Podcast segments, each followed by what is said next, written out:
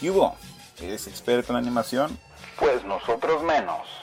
Bienvenido seas a este mundo de la animación que muchos amamos, pero de una forma más vulgar.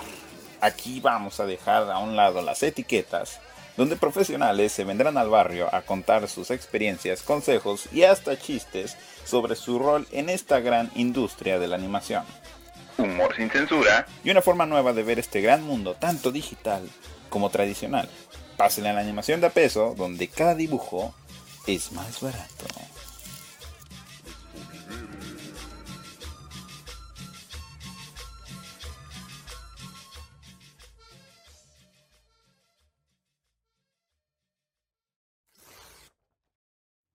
Bueno, no, no voy a empezar así luego, luego de, ah, ya, todo profesional, ¿no? Porque entonces, este, pues bienvenidos sean chavos a el cuarto capítulo de animación de a peso y yo sé, yo sé que Axel dice, ah, que no, y que, que no sé la gran cosa, pero yo digo que es una, es una viva, es una leyenda viviente, yo podría decirlo así.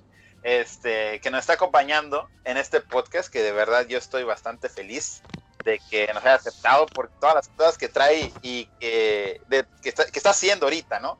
Y pues de que hoy lo tenemos aquí para hablar con nosotros, así que primero que todo, Gama, ¿qué onda? ¿Cómo estás? No, pues yo estoy bien aquí, eh, también emocionado por lo que nos tienen que contar el día de hoy y vamos a esperar. pues muy bien. Eh, bienvenido seas Axur a este tu capítulo, el cuarto capítulo de animación de a peso y hoy estamos aquí para conocerte, para saber qué, qué es lo que tú tienes que decir a, a todos los que nos están escuchando y saber principalmente de tus orígenes. Así que, pues bueno, principalmente quiero darte la palabra, cualquier cosa que quieras decir antes de que comencemos esta hermosa plática contigo. Bueno, bueno, muchas gracias por invitarme. Este, sí, como mencionas, Gaby, se me hace como extraño hablar de lo que hago, de que soy dibujante que ha estado en cómic y en animación. Pero bueno, también sí es te agradezco porque siempre es bueno tener la oportunidad de desconectarse un rato, de estar trabajando y sí hablar sobre el proceso, sobre lo que estoy haciendo y las ideas que estoy haciendo mientras en esto, en esto porque parte de estar en animación es de que toma mucho tiempo hacer ya sea un episodio o una película, así que hay momentos en que luego parece que no está uno trabajando. Y hay que aprovechar estos momentos para platicar de, no, sí estoy haciendo algo, no solo estoy encerrado en mi, en mi cuarto. Ah, mira, entonces, pues de ahí nos vamos a empezar a agarrar. Primeramente, este, Axur, eh, queremos saber, ¿no? O sea, ¿cuál fue tu, tu, picadura de araña? O sea, ¿cuál fue el momento que, bueno, de ahí en adelante, qué fue lo que te empezó a, cuál fue tu inicio en todo este camino como dibujante? No tanto como ni animador o artista de cómics, sino como un dibujante hecho y derecho. Pues eh, tuve suerte, creo que sí fue bastante suerte de que eh, mi mamá siempre me apoyó lo que yo quisiera hacer. Eh, yo, no tengo hermanos y mi mamá es madre soltera. ella es arquitecta, es maestra, así que siempre hubo material de dibujo y planos, lápices por todos lados en, nuestro, en nuestra casa y ella constantemente tenía que salir para trabajar porque trabajaba, bueno, sigue trabajando como maestra en la UNAM y este, trabajaba en despacho de arquitectos, así que es de, bueno, ¿qué puedo hacer para que eh, se entretenga en los tiempos que no estoy, etcétera? Así que siempre me, siempre me dejaba su material de sobra para que yo dibujara, así que siempre desde pequeño estuve haciendo algo manual usando este, los, los pedazos que le quedaban de sus planos. Y a ella le encantaba la pintura, así que siempre hubo libros de pintura, libros de arte en nuestra casa, que fueron los que yo estuve hojeando cuando era pequeño. Y ya cuando fui creciendo, también ella me, fomentaba mucho la lectura, así que aparte de, pues, libros para niños, libros ilustrados, también ella me compraba cómics. Eh, hay varios historietas que recuerdo claramente de... había una editorial que se llamaba Oveja Negra, que eh, publicaba en, en, castellano varias tiras de periódicos. Este, eh, son tiras muy viejas como Henry y este fue los que trajeron a Mafalda acá a México uh, no, no, no es este, Olaf, Olaf. Y varias tiras así. Y Asterix, este, también los, cuando existía Editorial Beat, Eh, obviamente yo leía Batman, Superman, etcétera, eh, los cuentos de Gasparín, eh, Ricky Ricón, etcétera. Siempre tuve a la mano eh, cómics, material de dibujo, etcétera. Así que solo fue como un hábito que fui teniendo como pasatiempo y ya cuando fui llegando a la adolescencia fue, fue que me di cuenta, oh, bueno, alguien tiene que pagarle para que hagan esos cómics. Eso puede, debe ser un trabajo real. Sí, claro. Y ya de ahí me fui dirigiendo hacia estudiar lo que es ilustración. O sea, no tenía ni idea de cómo iba a hacerlo, pero asumí de, bueno, si mi mamá me compra esto, si usamos dinero para comprar estos productos, supongo que es un trabajo real. Sí.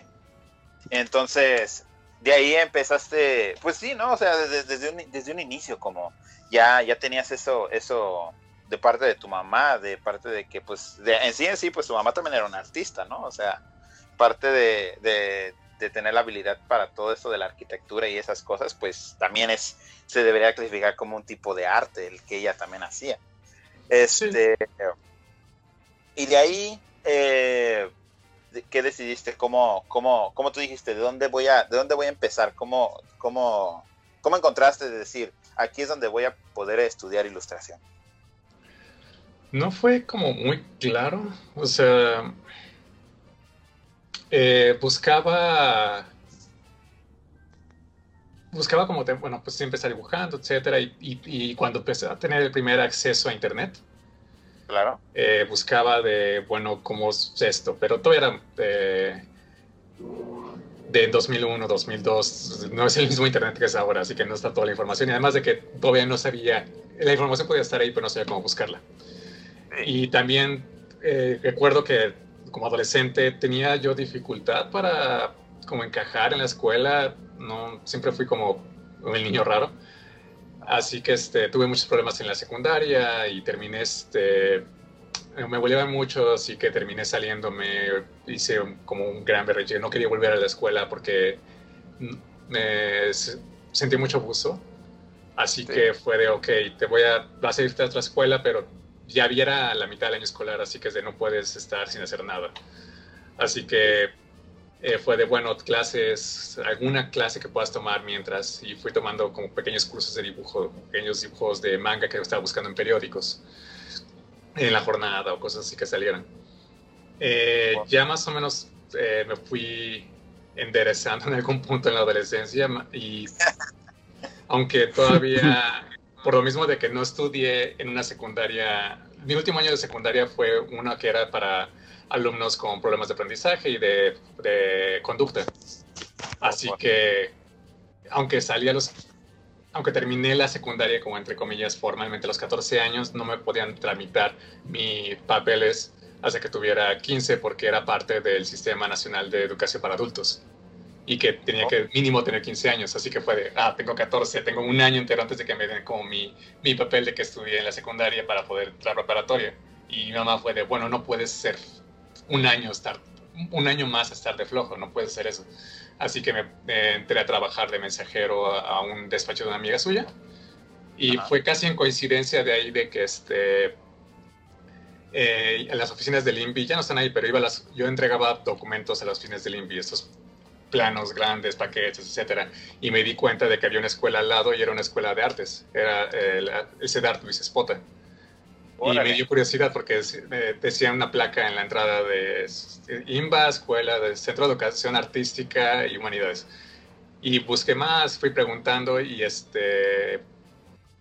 Me, entonces me di cuenta de, ah, podría estudiar una preparatoria que estuviera enfocada en dibujo, porque era de, es una, son centros de educación preparatoria que te pueden dirigir hacia danza, teatro, música y artes plásticas.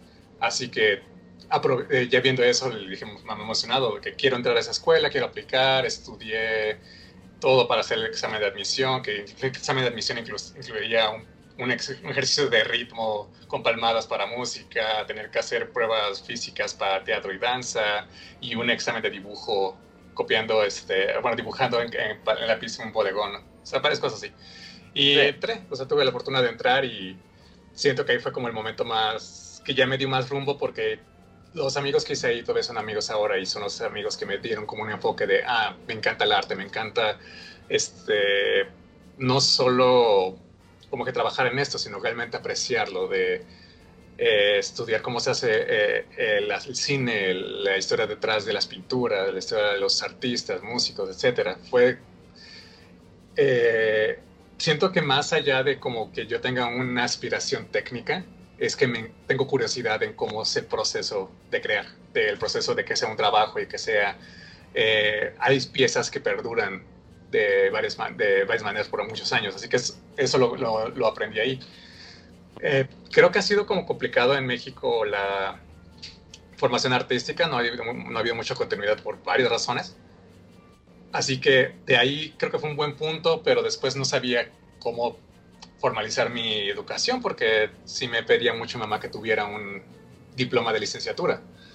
Y sí, la única opción que veía era en la en ese entonces era la ENAP, la Escuela Nacional de Artes Plásticas, que era de la UNAM, y la carrera similar era ilustración, que era una rama de diseño gráfico y comunicación visual. Así que hice el examen, entré y estudié en la NAP, pero era un enfoque de diseño gráfico. Así que sí me tomó un tiempo realmente encontrar qué quería hacer, porque... Y bueno, acá, no sé si estoy saltándome mucho, disculpen, pero sí... No, no.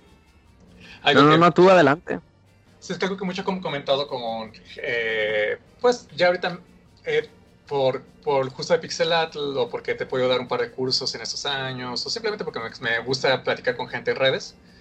Eh, llega gente más joven que es, tiene unos 20 años, 19 años, que quieren estudiar esto, que quieren dedicarse a esto y como que preguntan, ah, como que, ¿dónde puedo estudiar? ¿Qué puedo hacer? Y es de, bueno, lo ven, en, yo, yo lo entiendo porque tuve, también tuve ese sentimiento, lo ven de como, bueno, es ahorita o nunca, tiene que ser, tengo que tomar la decisión perfecta ahorita. Y es de, yo no tenía claro qué iba a ser cuando entré a la, a la ENAP. Pues pensé, bueno, cómic es lo que quería hacer de niño, pero no es una carrera real. No hay como, no hay una editorial como Marvel DC en México. No sé cómo podría trabajar para ellos desde aquí.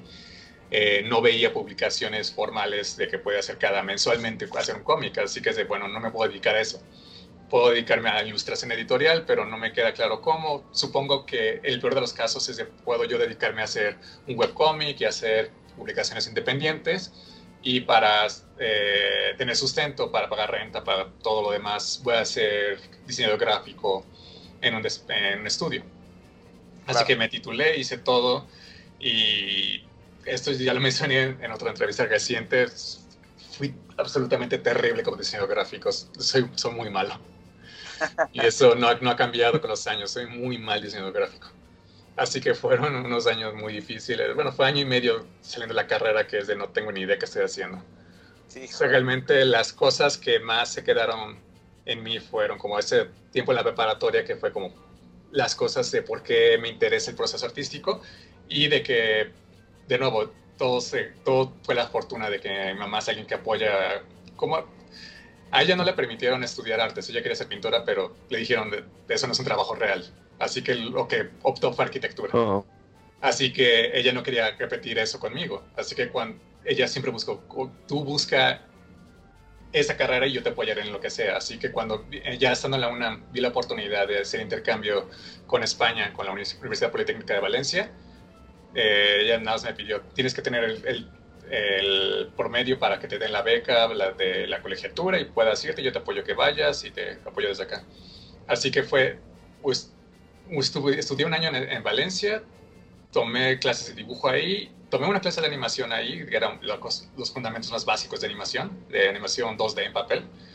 Y es como esos dos momentos los cuales ya, ya cuando eh, estaba sin idea de qué hacer con mi vida, estaba fallando terrible como diseñador gráfico, no estaba ganando casi dinero y los clientes que tenía eran una pesadilla y mi, trabajo era malo. Fueron como que esas cosas que tenía en esos momentos que fue de, no, debe haber algo que pueda hacer con esto. Fui buscando cosas de animación o cosas de dibujar y que ya de ahí, pues, bueno, no sé si estoy explayándome mucho, pero fue de ahí que tomé para empezar mi carrera. Wow. Muy interesante. Sí, no, y sabes, sabes qué es lo que, lo que a mí me llamó la atención es de que casi casi llegaste, no así decirlo como un momento de quiebre, pero de cierta manera, pues, tal vez, tal vez sí te, sí te, no sé, no sé si, si yo estoy asumiendo mal aquí el ignorante. Este, pero pues no te dejaste caer así de fácil, ¿no? Tan siquiera tú estabas tratando de buscar, hay algo que yo pueda hacer con esto. Yo sé que hay algo ahí, pero no sé dónde buscar. ¿Qué fue lo que te ayudó para poder encontrar eso? Pues, bueno, tú lo dijiste, en realidad sí hubo un punto de quiebre, un punto de quiebre muy tangible, porque, bueno, como te mencioné, eh, saliendo de la universidad traté de ser geográfico y con otros eh, que eran egresados colegas de la escuela, que trabajaba con ellos, veíamos, nadie tenía un rumbo claro. Y era muy malo, o sea, el año y medio que estuve trabajando, tratando de hacer diseño gráfico, para cuando terminé ese año me di cuenta que había ganado en un año de trabajo 30 mil pesos. Y eso es obviamente de, esto es vergonzoso y la única razón por la cual sigo vivo es porque mi mamá me, está manteniendo, porque mi mamá eh, seguía viviendo con mi mamá y ella me daba dinero mensualmente. O sea, no hay, no hay otra razón, era, era, vergonzoso lo que estaba pasando. Y no, no estoy diciéndolo, no quiero tampoco que piensen de que la gente joven se sienta que, se sienta que que es un fracaso el hacer eso. No es que fuera eso, sino que es de no estoy logrando algo y estaba tratando de pelear en algo que no estaba haciéndolo yo bien, que mis decisiones no estaban siendo correctas, pero es un error que es humano. O sea, tampoco quiero como que piensen que todo... Eh, no es que fuera un fracaso, nada más me sentía como un fracaso. Sentía, en ese momento sentía ese punto de quiebre de que tengo, eh, bueno, en ese momento yo tenía 26 años y es de, estos, tenía tantos planes, imaginaba que yo iba a ser un artista de cómic, imaginaba que iba a ser un gran artista y eso es lo que tengo ahorita. Y yo me sentía así, o sea, es algo que me di cuenta, yo me, me abrumaba, me sentía terrible conmigo mismo. Y fue de vuelta el apoyo de mamá, de que es de, yo te voy a apoyar, yo no te puedo ayudar en esto, busca terapia. Así que busco eh, me, ayuda, apoyo para que busque un terapeuta, pueda hablar con eso.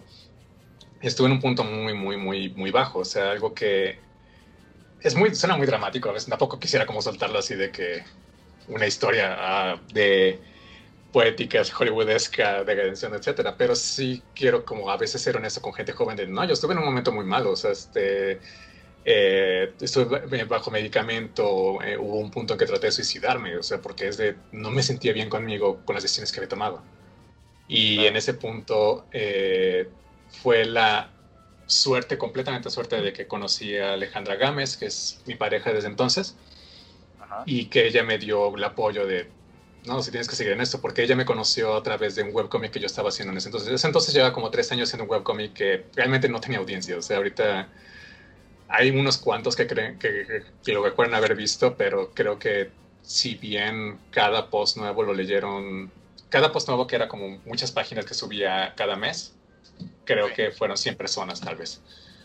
Eh, y 100 personas como variadas, muchos, muchos eran eh, con amigos o amigos de amigos, así que realmente no era un producto real, pero algo que yo seguía haciendo porque es de, no, tengo que encontrar una manera de que esta profesión funcione.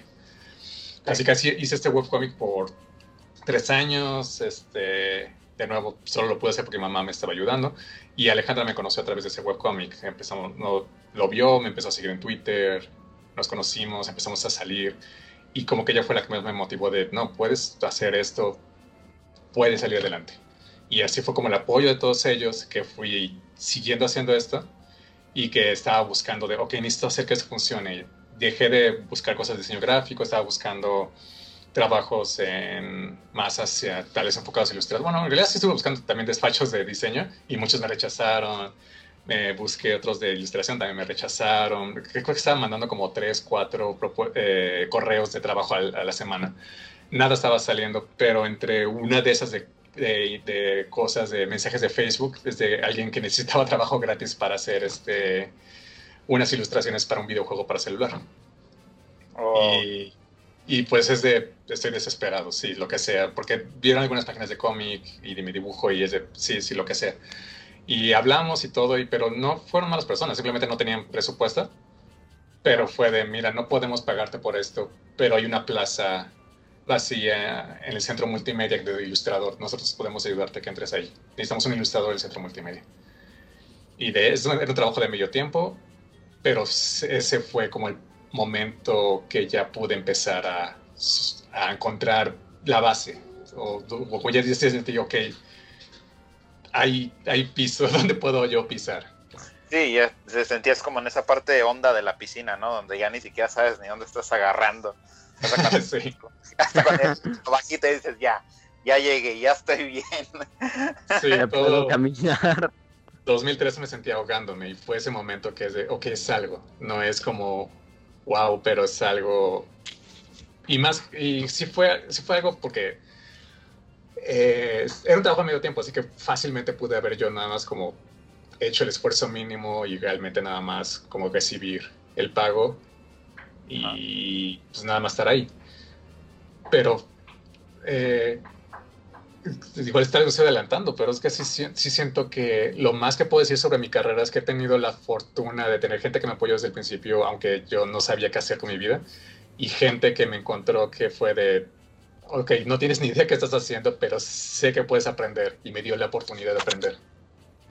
Porque igual en el centro multimedia es de, bueno, pude haber no hecho nada, pero el, el director del área donde estaba yo, es de, tenemos proyectos, pero es un centro multi, es, es, el centro de educación artística. Tú tienes que proponer cosas, tú tienes que motivar algo. No, puedes hacer el mínimo o puedes hacer algo más, porque están las herramientas, están los, el, estaba el laboratorio, estaban las computadoras, estaban los proyectos artísticos que estaban en el Centro Nacional de las Artes. Así que fue de, solo podía avanzar si yo decidía avanzar.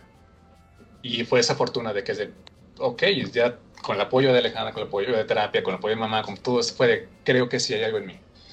Así que fui de, eh, estamos haciendo un prototipo de videojuego y fui dando varias ideas de cómo podíamos hacer, mejorar el prototipo. Tenían un prototipo de una ofrenda virtual y es de, ok, ¿por qué no le hacemos una historia? Querían hacer un videojuego y es de, yo voy a escribir la historia del videojuego. No solo voy a diseñar los personajes y los props, sino también voy a hacer ilustraciones, voy a ayudar con la historia, darle forma, eh, hubo un evento de, de Bauer, que, es, que era una, una convención de, video, de, profesionales de videojuego en México, que era para dar conferencias de, para, pues, para desarrollar videojuegos, para cómo venderlo, cómo eh, hacer, este, formar estudios, etc. Y yo me propuse para hacer la imagen del evento, para wow. hacer carteles, para hacer una, montar una, una exposición de ilustración para que fuera parte del atractivo de que vinieran gente más joven a conocer el, centro multimedia y ver las, las, conferencias. Y es ese momento en 2013 en que sí sentí que ya estaba saliendo como del, pues, del agujero en que yo me había metido. Claro. Y eso es algo que menciono mucho como la gente más joven que habla conmigo porque es de, me doy cuenta, de, yo también viví eso, pero me doy cuenta que tienen, no sé, 18 años y es de, no sé qué hacer con mi vida. Debería tener, a esta altura de mi vida, debería tener tres créditos en Pixar, cinco en Disney, debería tener una serie en Nickelodeon, no, no se acabó mi vida. Y es de, yo tenía 27 cuando empecé a trabajar. Claro. Así que, si, si ahorita parece que tengo como que ya una idea de lo que estoy haciendo, es, es superficial. Realmente no estoy muy seguro que estoy haciendo aún pero ya llevo siete años trabajando de esto y eso es, siento que no es tanto, pensando que ya tengo 34. Sí, por lo menos, por lo menos ahorita, como que dices, como que algo hay ahí. todavía tienes la misma imagen de antes, como de que algo hay ahí, o sea, todavía hay gente que me está apoyando, algo más se puede lograr con todo lo que ando haciendo ahorita. sí, realmente todos los proyectos en los que he estado ha sido como una oportunidad de...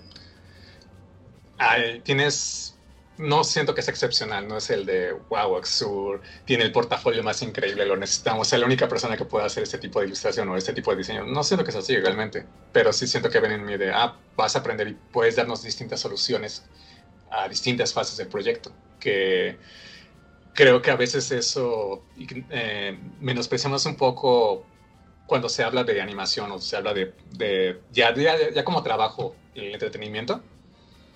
Porque creo que como artistas todos pensamos, cada uno tiene que ser un genio, cada uno tiene que tener una identidad brillante y una personalidad y estilo muy definidos y es como una, una voz individual cada, cada artista y es de, bueno, un producto como una película animada, una serie, incluso un cómic, una eh, un proyecto editorial, todos son varias voces. Sí. Y, eh, y por la, la realidad de que para que sea redituable hacer estos productos de entretenimiento, productos de obras de arte, etcétera, es de que, bueno, tiene, hay un presupuesto, tienes que hacer que con ese presupuesto se haga la obra, así que necesitamos gente que pueda hacer que el proyecto salga adelante. Y desde el centro multimedia, creo que esa fue mi, mi, mi, parte. Siempre tuve como esa necesidad de hacer algo más, porque en ese momento de quiebre que tuve, porque eh, a mí me tardé mucho tiempo en hacer el webcomic, como que es, en una, una, parte de mí muy arrogante de mis 20 pensé, porque yo siempre fui el único que dibujaba cuando estaba en mis grupos de amigos o incluso en la escuela, era el que, en la universidad, era el que más dibujaba, o era el que tenía un enfoque específico de, quiero dibujar. Eh, que siempre tenía de niño. Y sí pensé, bueno, soy especial. Ya cuando salgo del mundo real es de, wow, no dibujo tanto como muchas personas que están allá afuera. Hay muchos colegas que dibujan mucho más, dibujan mucho mejor, tienen otras cosas, o gente que desde muy joven tuvieron acceso a tabletas digitales. Yo, mi primera tableta digital era casi un mouse en forma de lápiz, es una Logitech. Y con esa era un Logitech que no tenía presión, así que ese era un mouse. Así que trabajé con esa los primeros tres años, creo.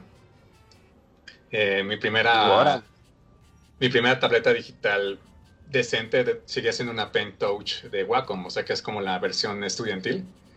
Y esa la usé hasta los 31. Creo que hasta los 31 compré la, mi Duos Pro. Wow. Es, así que este. Sí, ha sido así, o sea, porque ya estando en el centro multimedia, ahí es cuando realmente tú empezó a tomar forma, porque estaba teniendo. Estaba mostrando mi, iniciativa de hacer esos proyectos de, bueno, voy a hacer la imagen del evento de, de, Bauer y voy a, ayudar en esto, díganme más que puedo ayudar. Eh, cuando estamos haciendo esta ofrenda de virtual, que era de realidad aumentada, también les, le, propuse al Centro Multimedia, bueno, hacer que esta ofrenda minijuego digital funcione va a tomar tiempo, porque hay que programarlo, hay que hacer debugging, hay que hacer pruebas, etc.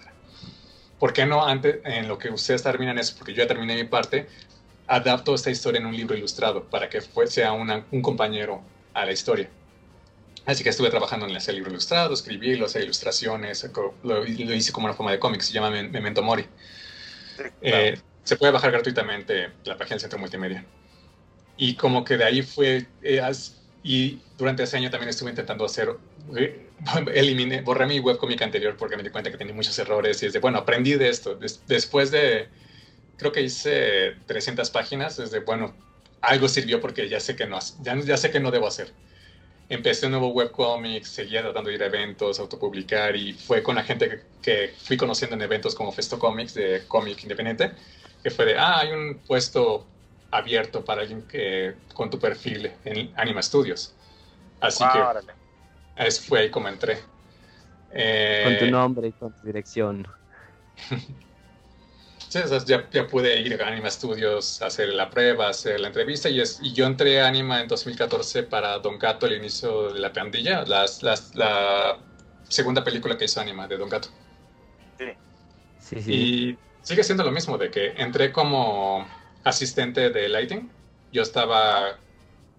Mm, eh, Don Gato fue una coproducción con India, así que acá se hacía la dirección, storyboard, eh, guion, etcétera, y, pero realmente no hay, no hay en México, bueno, Anima no tiene el equipo para hacer render. Así que todo el, render farms están en India, ellos tienen los animadores, los que hacen las texturas, modeladores, etcétera. Así que nosotros mandábamos con el material, lo subíamos a Shotgun y en, ya en India lo hacían eh, el modelado, animación 3D. Eh, y cuando y nos mandaban los videos para que los aprobáramos y ya fueran haciendo cleanup, etcétera. Eh, a mí me, me, contrataron como hacer las notas visuales porque nosotros no tenemos el mejor inglés, ellos no tenían el mejor inglés, incluso dentro del estudio de India había, me, comentaron que hablaban siete lenguas distintas. Así que es de, necesitamos un idioma en, que todos podamos entendernos y es de, haz un screenshot de cómo nos mandan ellos, tú en Photoshop indica cómo lo queremos, haz pinta encima cómo queremos el shot y explica ahí. Y ese fue mi trabajo. yo empecé haciendo eso en Don Gato, de cada, cada escena lo mandaban, el director de arte y el director de la película la veían y es de, ah, ok, diles que necesitamos una fuente de luz acá. Este está muy raro el color, que lo le bajen la saturación.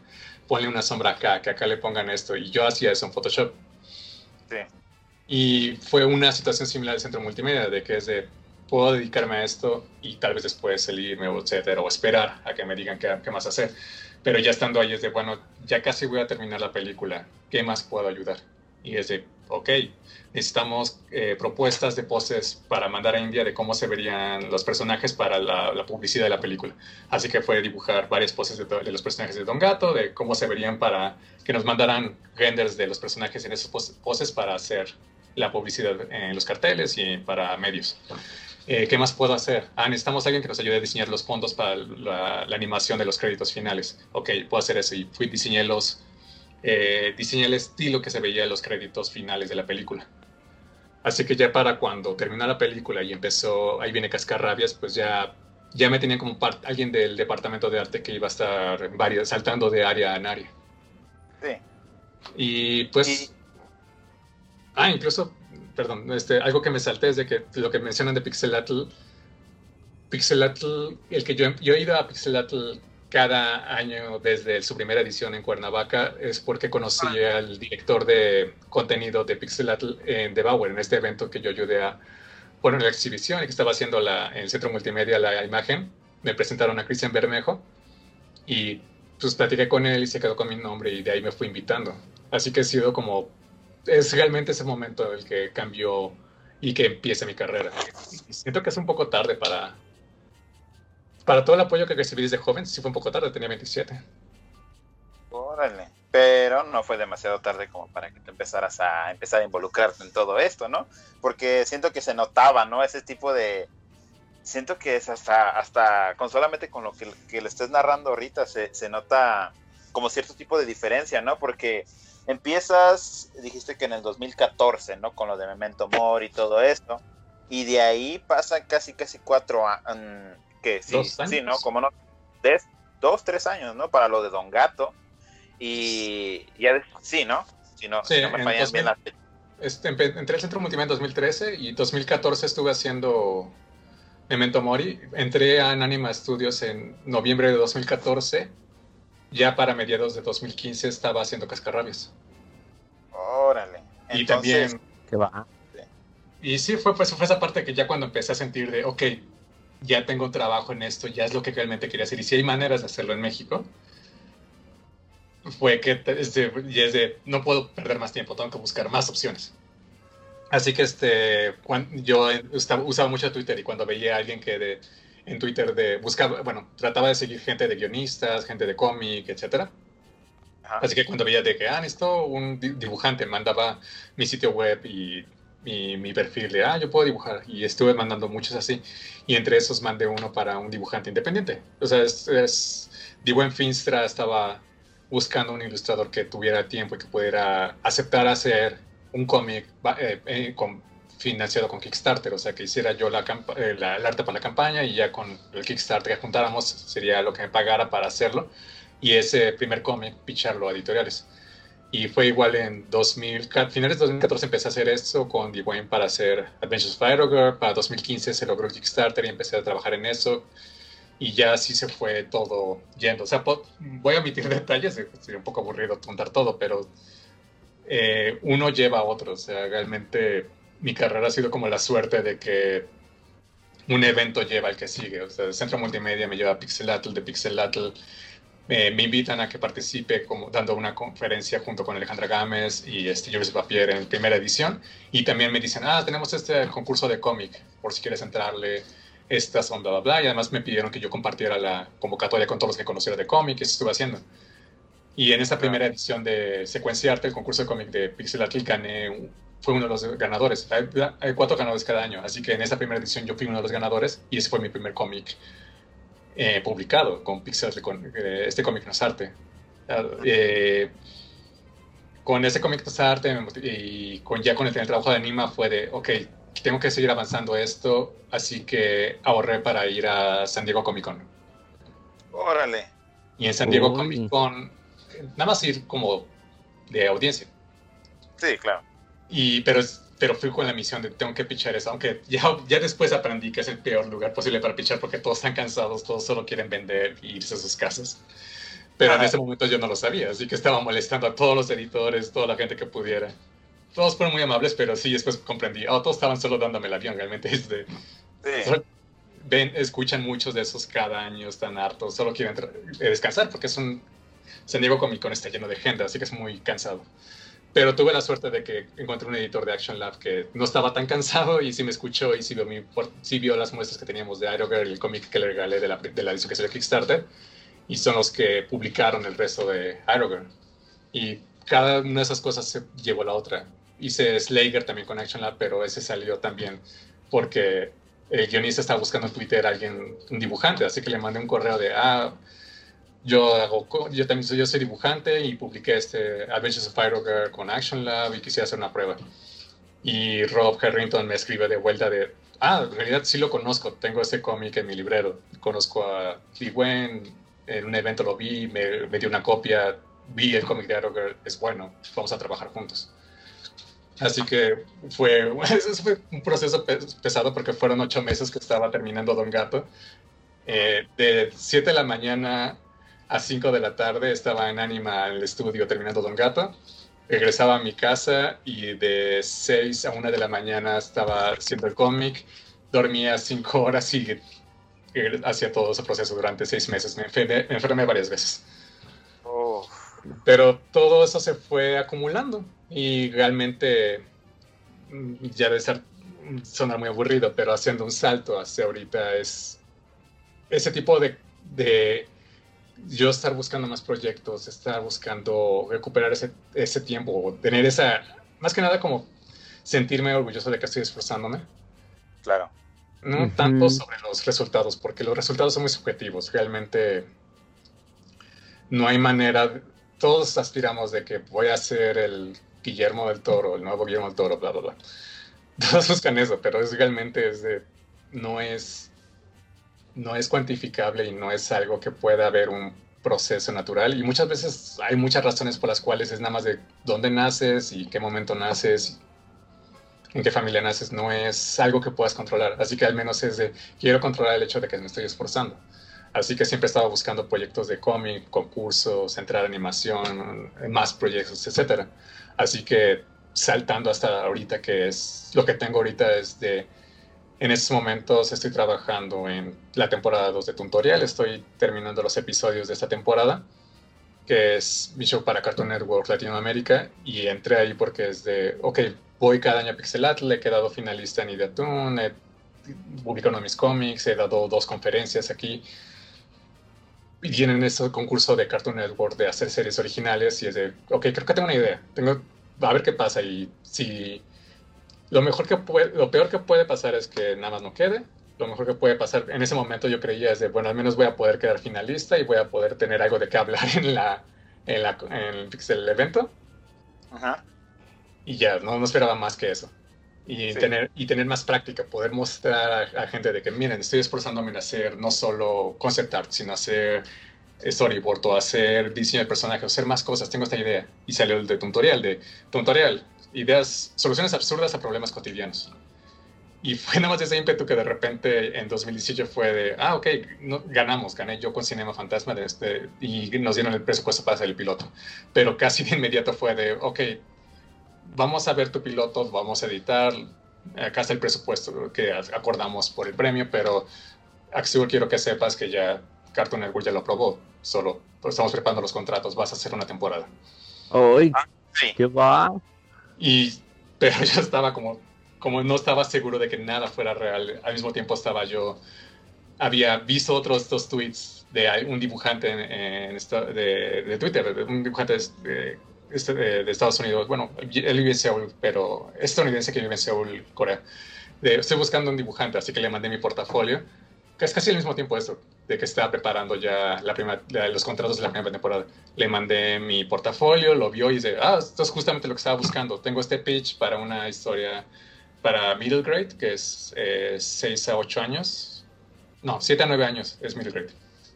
Esta historia, creo que tu estilo es muy caricaturesco y creo que quedaría bien para este pitch de novela gráfica de 150 páginas, etcétera. Ahorita solo puedo pagarte el pitch del concept art y la portada y lo voy a mover con editoriales.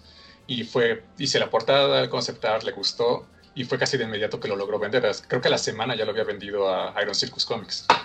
Así que de 2018 en adelante ya fue de, ah, estoy teniendo mucho trabajo. ya fue un punto en que no era de buscar más, sino que es de, oh no, creo que me metí en un problema muy grande.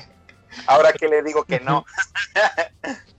Sí, y todo ha sido la fortuna de tener gente, no.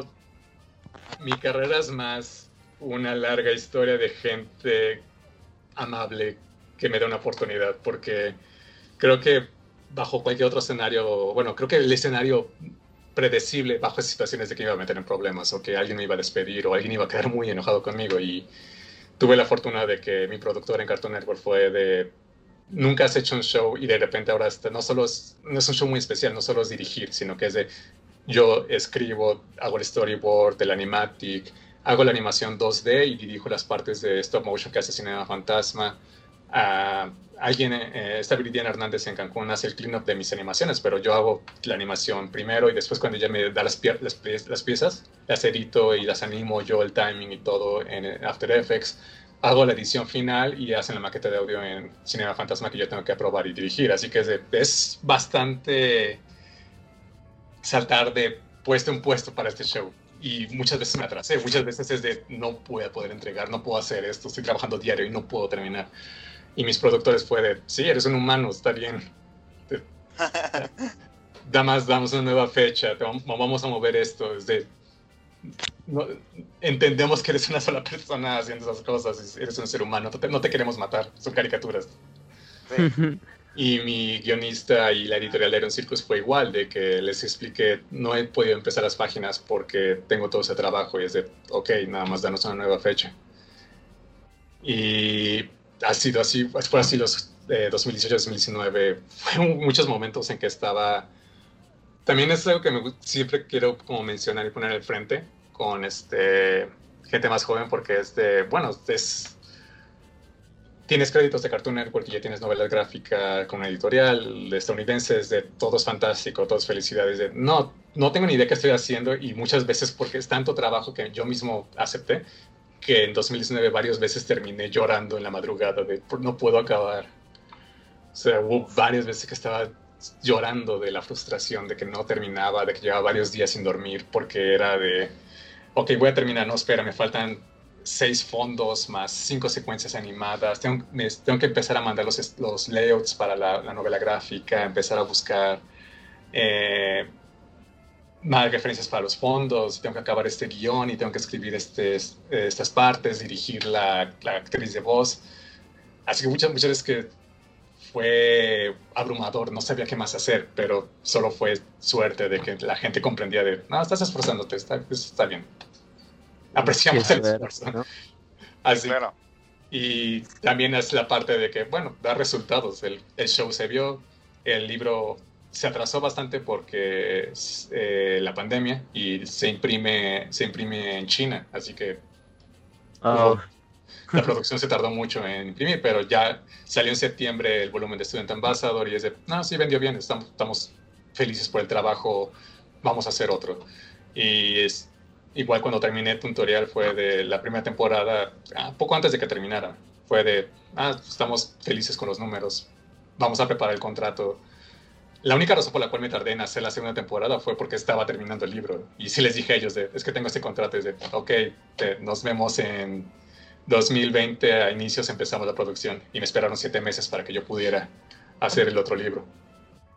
Así que, sí, perdón si hablé mucho. Eh, un poco saltado, pero me mencionaste, me mencionaste justamente antes de empezar de, de qué quería hablar y es de... Me siento a veces raro con mi posición como dibujante en lo que tengo yo trabajando porque es de, no estoy seguro qué estoy haciendo. Sé que me interesa porque me interesa mucho aprender sobre cómic, aprender sobre cómo se hace la animación, como muchas cosas de arte me interesan, pero no siento que sea un creativo especial, nada más me interesan las cosas y me estoy esforzando porque siento que hubo un, hubo un momento en mi vida que sentí que desperdicié todas las oportunidades que se me dieron, o sea, de que tuve el apoyo de mi familia, tuve como el de, no, tú, tú decides qué quieres hacer y solo esfuérzate con eso. Y no lo hice por muchos años, en realidad varios años de mis joven, eh, inicios de los 20 puedo recordar que me pasaba varios días jugando videojuegos, no, nada más viendo películas, iba mucho a fiestas, o sea, realmente no estaba era teórico la idea de ser dibujante, no estaba haciendo el esfuerzo de serlo. Así que los últimos siete años ha sido, no, quiero, quiero hacer esto, quiero realmente demostrar que puedo hacerlo, ni siquiera hacia un nivel de que crea que tengo un gran mensaje o algo importante, sino solo es de, no quiero que se vea que me estoy esforzando en esto. Así que ahorita, en este punto en que estoy de, ok, ya están empezando a salir los capítulos de tontería que trabajé, ya estoy viendo el próximo cómic, además de que tengo otro cómic pendiente que tengo que terminar, es una novela de 90 páginas con otro guionista en 2021, y ya estoy planeando mis siguientes proyectos. Es en sí lo, único que, lo que podría decir que me define como de cuál es mi posición en esto, en el medio nacional, es nada más de, no sé, quiero, quiero hacer cosas y espero que me tenga paciencia cuando no sepa qué hacer. soy, muy, honesto de, no sé qué voy a hacer, pero quiero hacerlo. Solo enséñame cómo y voy a tratar de hacerlo, aunque no tengo ni idea qué estoy haciendo. Claro. Y simplemente pues es la forma en la que, en la que tú también tienes la iniciativa, ¿no? De decir, ¿qué más puedo hacer? ¿Qué más puedo? Y luego, de parte, pues, tu, tu forma de decir, yo también puedo, o sea, ofrecerte, de decir, yo puedo hacer todas estas cosas, ¿qué es lo que hay para chambear? Sí, es que realmente. Ah, perdón. No, sigue, sigue. Sí, es que es como. Tal vez lo que defino hacia mi trabajo, porque sí, he tenido, aparte de este cómic Arte, tengo la fortuna de que gané el Premio Nacional de Novela Gráfica eh, en 2017 con una historia muy personal que se llama Dibujo una casa. Es novela autobiográfica sobre cómo es buscar una casa, qué representa un hogar para mí. Y ese fue un proyecto que amé mucho. Eh, tengo pocos solo tengo dos novelas gráficas ahorita que yo ya he escrito y dibujado, que son este, cómic No Arte Dibujo en la Casa. Los demás han sido proyectos que he hecho con guionistas, pero también con esos proyectos ha sido siempre hablar con ellos y es de, ok, tu guion se me ocurre que hagamos esto, o qué te parece si hacemos esto, ¿por qué no hacemos que el personaje se vea así, o esta composición se me ocurre de tal manera? Me gusta involucrarme en el proyecto y estar consciente de que es de tanto en Anima Studios, por ejemplo, yo trabajé con Marvick en la Liga de los Cinco al principio, y con esos guionistas con los que he colaborado, son gente que me está confiando un papel en una visión que ellos tienen, en que ellos, pues, como director o como el guionista, tengo estas imágenes en mi cabeza, yo no puedo hacer todo, o yo no puedo ser el dibujante, ayúdame a que sea la mejor forma, la mejor expresión de mi idea. Y es mi papel hacer eso. Desde yo quiero lograr eso para que, pues, sea un esfuerzo de que hagamos la mejor versión posible de esta idea. Y de nuevo, eso es lo que yo siento que no tenía idea de qué hacer con diseño gráfico, porque sentía que no era algo tangible, de que cuando era, ok, hazme un menú que se vea tiene que ser un menú que se vea muy sano, pero también que tenga mucha diseñosidad, que salte, pero que también sea, tenga colores relajantes y algo. O sea, como conceptos que no entendía y que muchas veces como que con el cliente era nada más de, bueno, creo que se debe ver así y quiero que sea efectivo, pero es, de, es un menú o es un logotipo. Es de, no, hay, no había no, no, entendía cómo afrontar diseño gráfico. Hay muchos colegas que tengo que saben cómo es de que es de, no es sobre la forma, es sobre la funcionalidad, es como construir un objeto que sea práctico y pero que además sea agradable. Yo no, para mí era como si me diera plastilina y no sabía qué hacer con ello, me quedaba una cosa fea.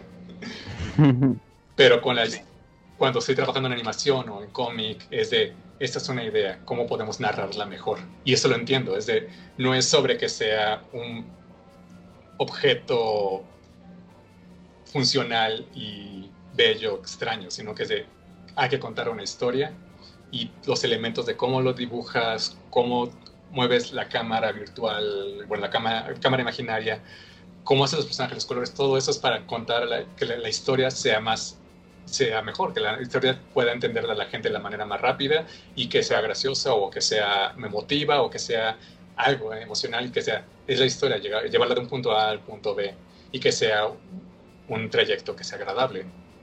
y ese, eso lo entiendo. Fue hasta que pude dedicarme a eso que ah, entiendo esto, porque es lo que yo amo y que de arte, es de cuando lo que me di cuenta estudiando desde la preparatoria es de me encanta ver películas, pero no solo de, ah, cómo se ve, sino de cómo se hizo. ¿Qué, qué, qué, hicieron, qué decisiones toman los directores? ¿Qué carrera tienen esos actores? ¿Qué punto si eran los 80, por qué se hizo esa película los 80, qué razones, qué motivos lograron que se pudiera hacer, eh, qué efecto tuvo en la historia, qué secuelas provocó, cómo movió la, el, el, el, escenario, lo mismo con música, con pintura, etc. Así que eso es lo que entiendo y eso es lo que estoy tratando de yo de aplicar, de ser alguien útil para narrar historias.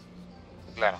Uf, uf, no, no, no, no, no, puedes ver, pero ahorita estoy aplaudiendo con esos aplausos de, de la esos que no se escuchan, pero sí.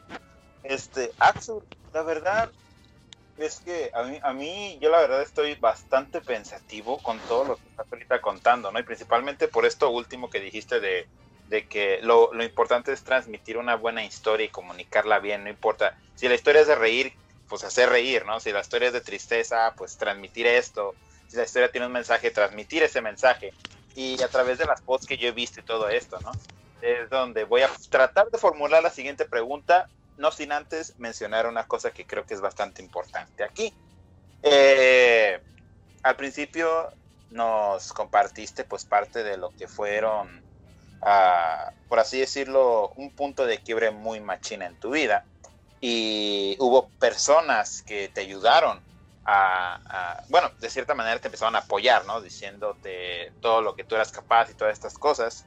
Pero eh, tu mamá siempre estuvo presente ahí cómo es uh, la opinión pues de, tu mamá acerca de lo que eras y lo que y en donde estás ahorita. Pues ella lo mencionó tiempo después, ya que podía sentirse ella segura de mencionarlo, pero sí dijo que mi mamá me tuvo grande, o sea, fue... Ella no pensó que pudiera tener familia y fue casi accidente de mi papá Mm, es, no fue una buena relación, pero fue casi... Ella, mi mamá quería mucho tener un hijo, mi papá no quería, Ajá. pero sí tuvo suerte y mamá me tuvo y ella, ella tenía 41 años. Wow. Así que cuando me ve y tengo 26 y que estaba, no tenía trabajo, no tenía una visión, no tenía un objetivo claro de qué hacer y me veía claramente infeliz y frustrado y que no, no podía, no, no, solo, no solo lograrlo como practicidad de encontrar trabajo, sino emocionalmente no me sentía bien para tener un trabajo. Ella me dijo que durante todo ese tiempo estaba preocupada de que es de, no sé qué voy a hacer porque ya soy grande, un día voy a morir y tenía miedo de que yo no pudiera mantenerme por mí mismo, que no pudiera yo, eh, no, no, como yo no tengo hermanos ni tengo papás, de, no sabía qué iba a hacer de mí. Y como que su misión es de voy a seguir eh, contigo y solo quiero ver que estés en una posición en que te puedas tú mantener y que puedas defenderte tú solo.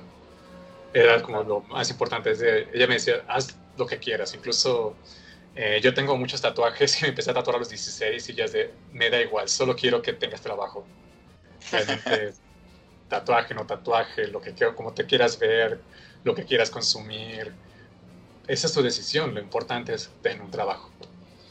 Y ya ahora que me ves de... se siente más tranquilo. O sea, ella sigue trabajando en realidad y, y ahora ella a veces lo dice de que, oh, creo que tal vez aprendiste lo equivocado de mí porque ella tiene este 70, ya va a cumplir 75 y sigue trabajando, sigue dando clases, prepara cursos, da talleres y da conferencias. Si no fuera por el COVID, ella habría viajado a muchas partes, a a Ecuador o a Brasil para dar conferencias de arquitectura. Wow. El COVID único que la detuvo, así que ahorita ha estado dando, creo que casi una, una conferencia a la semana a través de streaming. Y es de, sí, a veces me preocupa que trabajas igual que yo, de que nunca me detengo, pero en, esa, en ese punto es de, se preocupa ahora por otra cosa distinta, pero sí siente ella de que es de, ok, lo único que quería es que viera que puedes eh, tener un objetivo Claro. Ella comprende de que, ella me lo ha contado, de que hubo momentos, nosotros no, no empezó ella como a ser una gran figura cuando yo era pequeño. También eh, hasta los nueve años vivíamos en casa de mis abuelos porque todo el dinero que ella ganaba era para, para mí, o sea, para ropa, comida, etcétera, pero no había suficiente para renta. Eh, su trabajo no les pagaba todo suficiente. Fue con el tiempo que yo creo que hasta mi adolescencia que empezó a tener mejores trabajos y mejores posiciones. Eh, y eso ya era muy adelantado en su edad, ella tenía pues, ya 40, 50 años, 55. Uf. Así que desde ella ahorita pues está tranquila, sí ha tenido ya reconocimiento como una de las primeras mujeres arquitectas en la UNAM, que tiene la primera, de, la, la, primera directora de un taller de, de, de, uno de los siete talleres de urbanismo en, en, la facultad, ella fue la primera directora y tiene varias publicaciones, pero eso es como casi incluso a la par de que yo empecé a encontrar cosas, ella también estaba ya teniendo más reconocimiento a su trabajo. Y ahorita es ella de que ve, bueno, lo importante no es sobre tener un, no sé, una gran obra, etcétera, porque incluso ella es de, respeta lo que hago y hay ciertos productos que le gustan más que otros, otros no tanto, porque, bueno, mucho de lo que hago es contenido para niños, así que ella es de, no lo, no lo entiende. Claro. Pero es de, te veo ocupado todo el tiempo, te veo que estás siempre activo, te vas a buscar otro trabajo, vas a buscar otro proyecto, o estás dando conferencias, o ahora como showrunner de, tu, de tutorial, y que al mismo tiempo le digo, ya estoy preparando otro libro, y es de, ah, eso es todo lo que quería, de que estuvieras, tú pudieras ser independiente y tuvieras esta misión de hacer algo, lo que sea. Ver hacer. Sí. Sí, eso yeah, realmente yo, fue mucha suerte. Fíjate, yo, yo trato de, de, mencionar esto, que siento que es parte clave, ¿no? De, de, de tú como, como, persona, como dibujante, como artista, porque a, tanto como en el, en el, en el cómic de Dibujo una casa o el de este, este cómic no es arte, eh, que he leído parte de ellos, no te voy a decir, ah, lo he leído todo, soy súper fanático, pero como te digo, o sea, es el, es el estalqueo, ¿no? Y siento que parte de, de, lo que te involucraba a ti como persona y lo que cuenta y lo que quieres tú contar como con tus propias experiencias es una historia un tanto personal pero que de cierta manera las personas se sientan identificadas con lo que estás contando. Y es parte de lo que decías atrás acerca de lo que era dar el buen mensaje de eso no cuál serías cuál cuál cuál tanto tanto la manera en la que tú la has seguido no y tanto como lo que tú puedes llegar a recomendar, qué es lo que tú podrías decir que te ha ayudado tanto a ti y lo puede ayudar a las personas a crear una buena historia en el desarrollo, tanto si quieres de animación, pero veo que las historias que has contado las has contado más sobre cómic, así sí. que pues 10. Siento que fue una pregunta bien larguísima, pero ahí hay algo que, que sí, sí se entendió. Pues mi acercamiento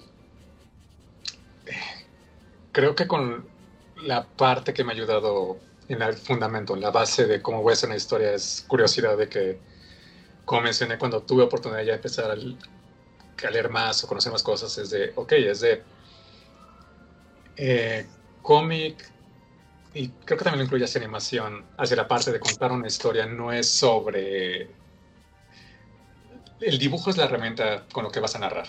Así que si es una historia en la que es de, creo que para mi historia es muy importante que se, se, vea como si fuera algo realista, como si fuera una ventana a un mundo, un momento real, histórico, un momento que puede ser tangible. Sí, tienes que aprender más de anatomía, perspectiva, etc. Claro. Eh, pero sigue siendo una herramienta. Así que es también cuando y eso lo aplico en tutorial de que es de, tutorial es un contenido para niños, es para niños pequeños y es sobre hacer comedia, así que deben que ser un dibujo sencillo que puedan ellos comprender de inmediato y son chistes rápidos, así que es de que se vea, toda la información la puedas entender de inmediato y fluya rápido, así que es sobre hacer algo gracioso y que sea claro. Toda la parte técnica de dibujo son herramientas para la narrativa, así que lo que es realmente la estructura, lo que es lo que para mí es la base de todo lo que está debajo de todas eh, herramientas es de esta curiosidad de cómo puedo dar los bits emocionales que quiero dar, como ese mensaje que quiero dar, cómo darlos en un ritmo que sea interesante y que se sienta honesto y que se sienta como me estoy comunicando contigo. Y siento que mucho de eso no es fue inmediato. Ahorita sigo aprendiendo sobre cómo hacerlo mejor. Y mucho de eso fue la curiosidad de que quiero ver más historias, quiero escuchar historias. Así que fue de eh, consumir mucho de televisión, cine, pintura, cómic, literatura, todo lo que fuera, pero hacia un enfoque de cómo me está contando esa persona esa historia. Ver que eh, más allá de lo que sea superficial, me está contando una historia, así que es de ver cómo esos beats, cómo tratar de pensar cómo los artistas me están dando, me están transmitiendo lo que está ocurriendo. Así que ver como de, ah, claro, la gente, el lector va a ver, el, digamos, en cierta manera, el artificio, la parte llamativa encima, pero saber que hay una estructura que yo fui planeando desde abajo y fui siguiendo los, esos, esos golpes. O sea, es como ver volver, volver al futuro es muy divertido, es fantástica la historia de los personajes, pero darse cuenta de, ah, en estos primeros 15, 20 minutos de Volver al Futuro me está dando toda la información que voy a necesitar para la siguiente parte de la película. Antes de que baje, viajen al pasado, ya sé quiénes son esos personajes, ya sé cuál es la relación entre todos ellos, me van a dar los primeros bits de los chistes del reloj, de este, las patinetas, todo, ya sé los bits y voy a tener la reacción más adelante. Así que es de, ah, esa es la construcción que yo tengo que, para dar el mensaje final. Y esto me doy cuenta cuando estoy escribiendo un cómic porque no soy bueno escribiendo guion de la manera textual. O sea, no, no puedo hacer un texto en que sea página 1 ocurre esto, página 2 ocurre esto, página 1. Lo que yo hago, y eso también lo hago para tutoriales de hago un storyboard muy sucio en RAW, thumbnails. Así que tengo como que todas las páginas y escribo en grandes palabras, letras desde en estas primeras 10 páginas tengo que introducir quién soy yo. En estas 15 páginas es sobre este tema, porque 30 páginas después voy a afirmar el tema de esto sobre amor, esto sobre soledad, esto es sobre amistad, esto sobre cambio, ese es el error y acaba de haber otro error, lo que permita que hacia el final haya una, uh, no, no redención, pero una solución al error que se comete. Y con tutoriales de chiste, chiste, chiste, pero ver cómo está todo estructurado de quiero ver cómo fluye el chiste visualmente, aunque solo se entiende en mi cabeza y después de, ok, ya pueden aterrizar diálogo. Así que la manera que es como... Así que por eso me encanta estudiar este, estas cosas, por eso a veces y lo he dicho mucho con varios, me siento como un dibujante extraño porque yo no tengo sketchbooks. Eh, es como veo a todos mis amigos mostrando una pila casi de su tamaño de sketchbooks llenos, de todos los cuadernos están llenos de dibujos. Lleno unos siete cuadernos al año. No puedo salir de mi casa sin mi cuaderno y mi lápiz. Y yo no puedo hacer eso. Porque me aburro, porque siento que es de, no es interesante hacer eso. Lo que para mí es interesante es que voy a salir y quiero ver las personas. Me quiero ver cómo caminan, cómo están las tiendas. Ah, las tiendas cambiaron en este mes. Hay una nueva tienda. ¿Qué será esta tienda? ¿Esa tienda tiene sentido en esta colonia? Ah, estos le cambiaron la fachada de esta otra. ¿Por qué? ¿Sirve? ¿Qué ¿Cómo son esas personas? Ah, el, estos, el señor de la tienda lo veo diario. ¿Cómo acciona? ¿Qué amigos tiene en la colonia? Puedo verlo platicando con otros. Puedo ver qué relaciones tienen. Eh, ah, esta fachada se está cayendo, van a, construir, a reconstruirlo, van a cambiarlo. Apareció un nuevo Oxxo. ¿Cómo habrá sido la gente que vivía antes en esta, esa locación? O que era una tienda de barrotes y ahora es un Oxxo. Voy formando eso. Me encanta cuando salgo a observar y ver esto y ir analizando. Me gusta salir, bueno, ya no puedo, pero cuando no era pandemia me gustaba, eh, voy al cine y quiero ver toda la experiencia, quiero consumir eso, eh, si voy a tener una, con amigos, quiero platicar con ellos, quiero escuchar a ustedes, porque eso es de lo que me da, eso para mí es mi sketchbook, es de quiero entender cómo funciona una historia, cómo funciona la manera en que narramos. Por eso me siento a veces raro como dibujante, porque la parte de técnica es de no sé cómo, no, no sé cómo dibujar un rostro si ese rostro no tiene una historia. Ya cuando tiene una narrativa, cuando ya sé que este personaje me va a contar algo, es de, ah, sí, lo tengo que dibujar, tengo que saber cómo dibujarlo, voy a buscar referencias, voy a buscar este, motivos similares o cosas que me puedan ayudar a que este sea el personaje y cómo voy a llevarlo a lo largo de la historia. Y de nuevo, ya cuando termina la historia es de, bien, conté la historia de este personaje o conté este capítulo que se necesitaba hacer, no lo vuelvo a ver, es de lo guardo y es de, necesito algo nuevo porque esa historia ya está contada, ya está el producto fuera, como el libro, como una, eh, una, película, ahora con tutoriales, ya está fuera, ya conté esa historia, quiero contar una nueva historia, tengo que afrontarlo de una manera distinta.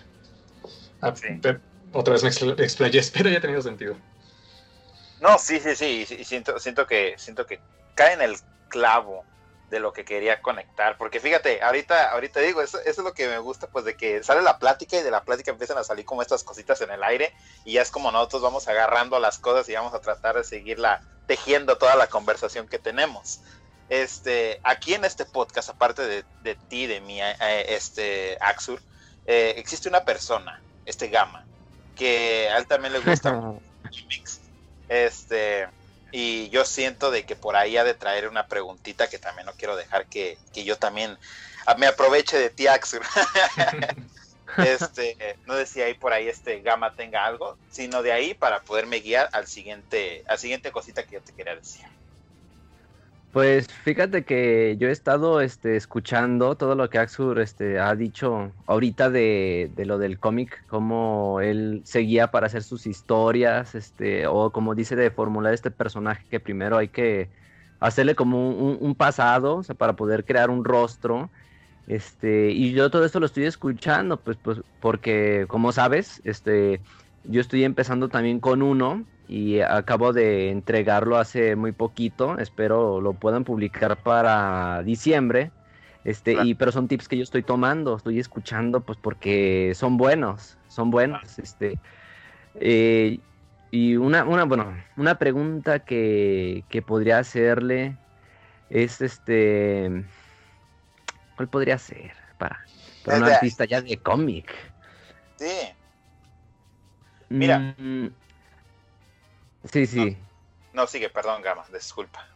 Ah, no, no te preocupes. este, pues podría este preguntar, porque pues como cada artista este, siempre tienen como un personaje favorito para dibujar, yo me, me, puedo atrever a preguntar, ¿qué tipo de personaje te gusta a ti dibujar? O sea, decir en, en, en personalidad, este, ¿qué, ¿cuáles te gustan a ti? ¿Cuáles son los que más disfrutas poder dibujar? Pues eh, de los que ah, no tengo casi oportunidad ya ahora de dibujarlo por que tengo esos proyectos que son tan grandes y que toman tanto tiempo de terminar. Claro. Pero de con mis novelas gráficas, eh, esta versión que hago de mí mismo, que es como si fuera un mapache, pero es un diseño muy abstracto, que hasta parece gato. eh, cuando gané el premio de novela gráfica, eh, Patricio Beteo fue de los jueces y que fue el que me estuvo conmigo en la presentación de, la novela. Y él lo definió perfecto, porque sin que él supiera la historia, lo definió exactamente. Fue de que mi diseño que hago se ve que es algo que me sale, extrema, me sale muy natural, es una representación de cómo yo me veo, aunque no se ve ya acorde al estilo de dibujo que tengo. Se siente como si fuera un diseño de alguien adolescente, así que es de, debió ser un diseño que hizo Axur cuando era muy joven y que lo identifica aún a pesar de que ha cambiado su estilo de dibujo. Y es exactamente eso. O sea, la versión que hago de mí como mapache en este diseño fue el primer, fue un dibujo que hice de un personaje, un niño mapache, en, en, una libreta cuando llegué a España porque estaba asustado y no sabía con quién hablar y estaba en una esquina como que rellenando algo para hacer, hacer algo en lo que me da, me da mucho miedo hablar con la gente de allá porque tenía 21 años y nunca había salido del país. Y salió este diseño y desde entonces lo he estado utilizando. Es el logotipo que está en mi, en mi Twitter, en mi página web. Es como mi, mi marca, este Mapache. Y, es, y este personaje con la cabeza redonda y que tiene nada más blanco y negro y tiene este, los ojos sin pupilas, son solo estos blancos, este, ojos blancos, es algo que de una u otra forma he aplicado a los motivos generales de mi obra. O sea, lo he podido ver en, cuando es una obra más cercana a que yo tomo decisiones, se va por ahí. Y lo veo, y es el mejor ejemplo de que si le quitas a mi versión mapache, si le quitas el antifaz y las orejas, es eh, monito de tutoriales una cabeza redonda con ojos blancos y una boca como una línea nada más. Y es la forma más... y es la forma más simple de dibujo y es algo que también como que con muchos que, que bueno, que quieren hacer eso de cómic, etcétera, que les comento es de mis personajes son súper simples, incluso tutorial, la base lógica de cómo lo trabajo es de eh, es bonito va a seguir las, como un tutorial, eh, es el personaje de Faust, no tiene nombre, nada más es de, como un tutorial es el personaje más básico de pelotita, casi palitas y bolitas. Sí, claro. Así que es neutro, así que puede ser todo y lo importante es, son los chistes y él reaccionando hacia todos los eh, pasos y instrucciones que le da la narradora. Así que es de, no es clavarme como en que este personaje sea el más original del mundo, sino que sea gracioso o sea interesante seguir su historia.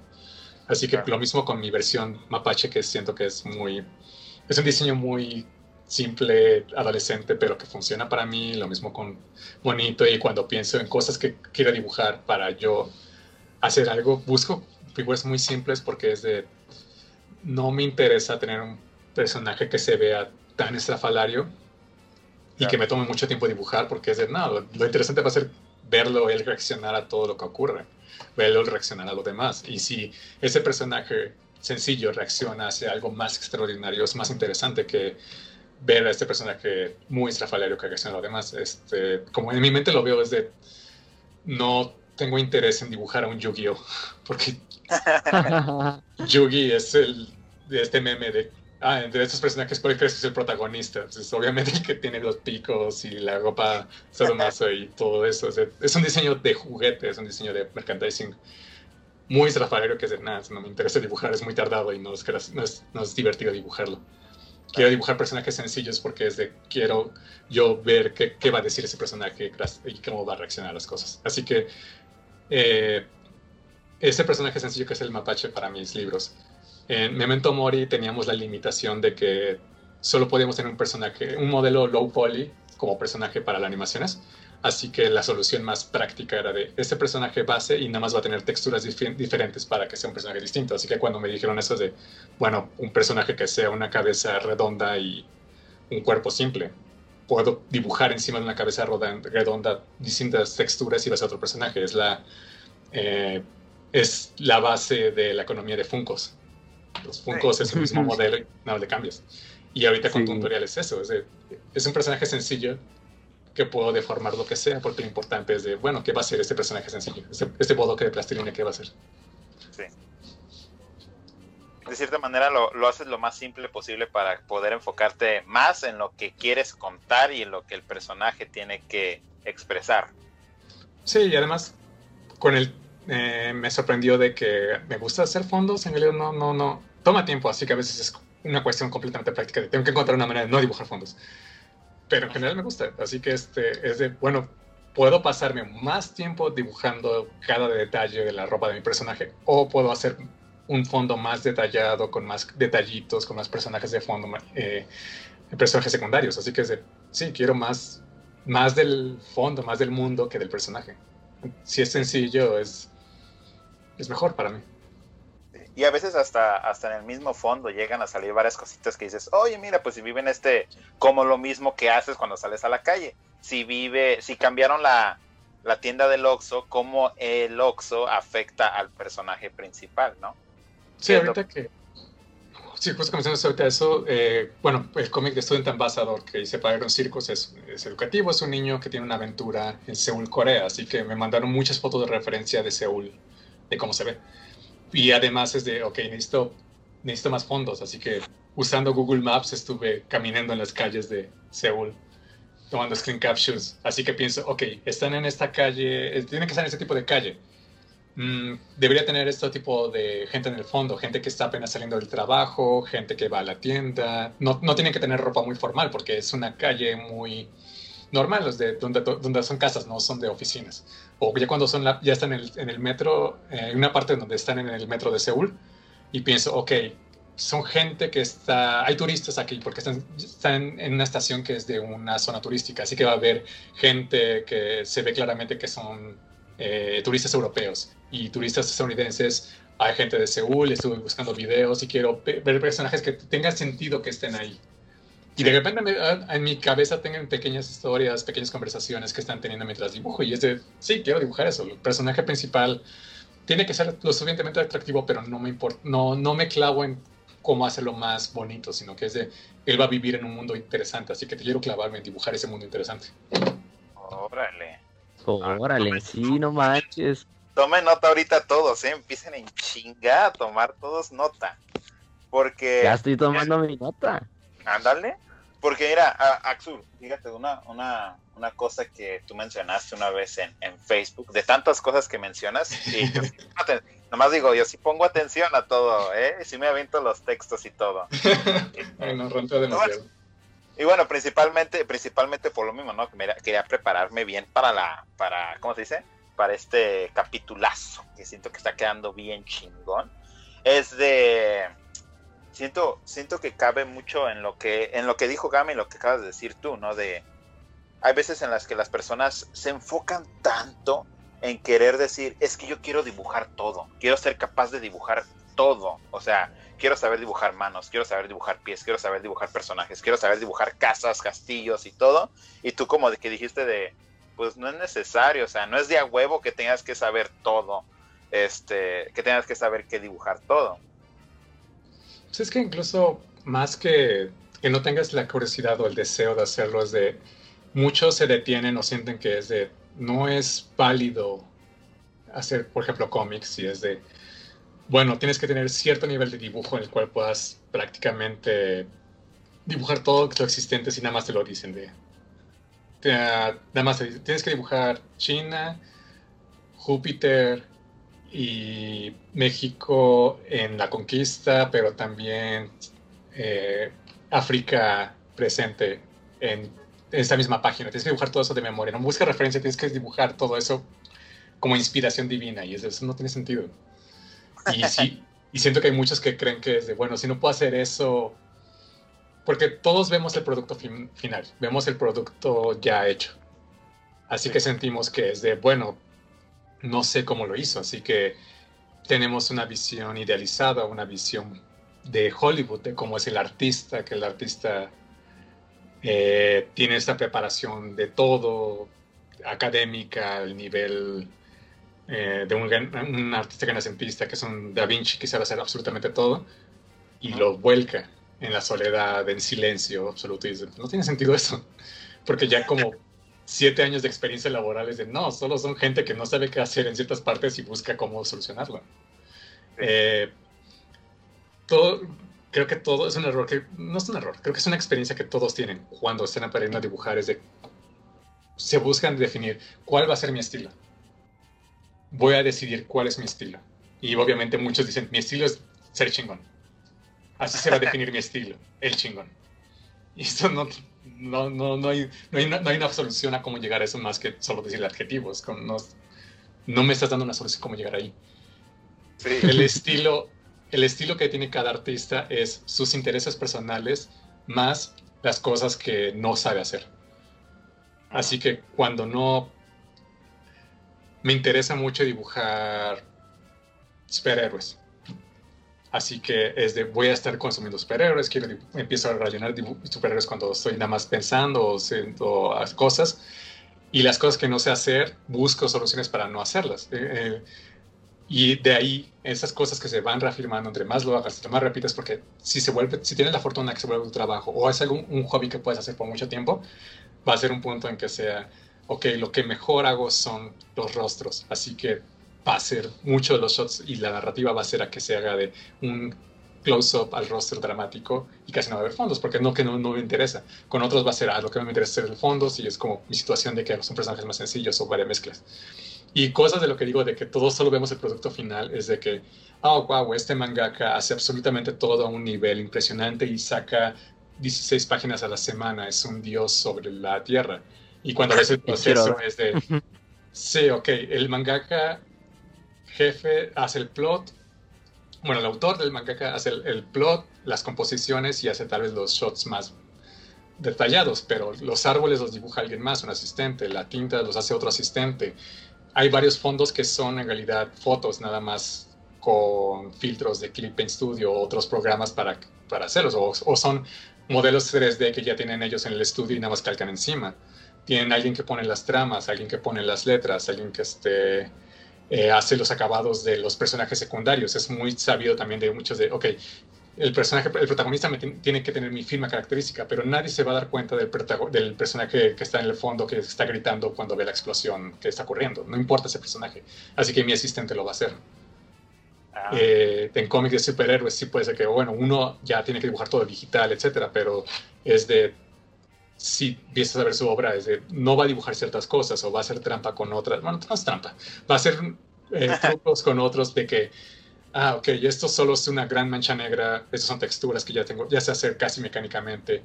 O otros que sí, los veo quejarse en Twitter de que de coloristas que es de, el, el, el, el, dibujante nada me mandó el personaje en primer plano y atrás fondo de, paisaje, montañas, que yo tuve que pintar, así que es, él, no, no, pintó eso, yo lo tuve que pintar atrás o buscar fotos o referencias.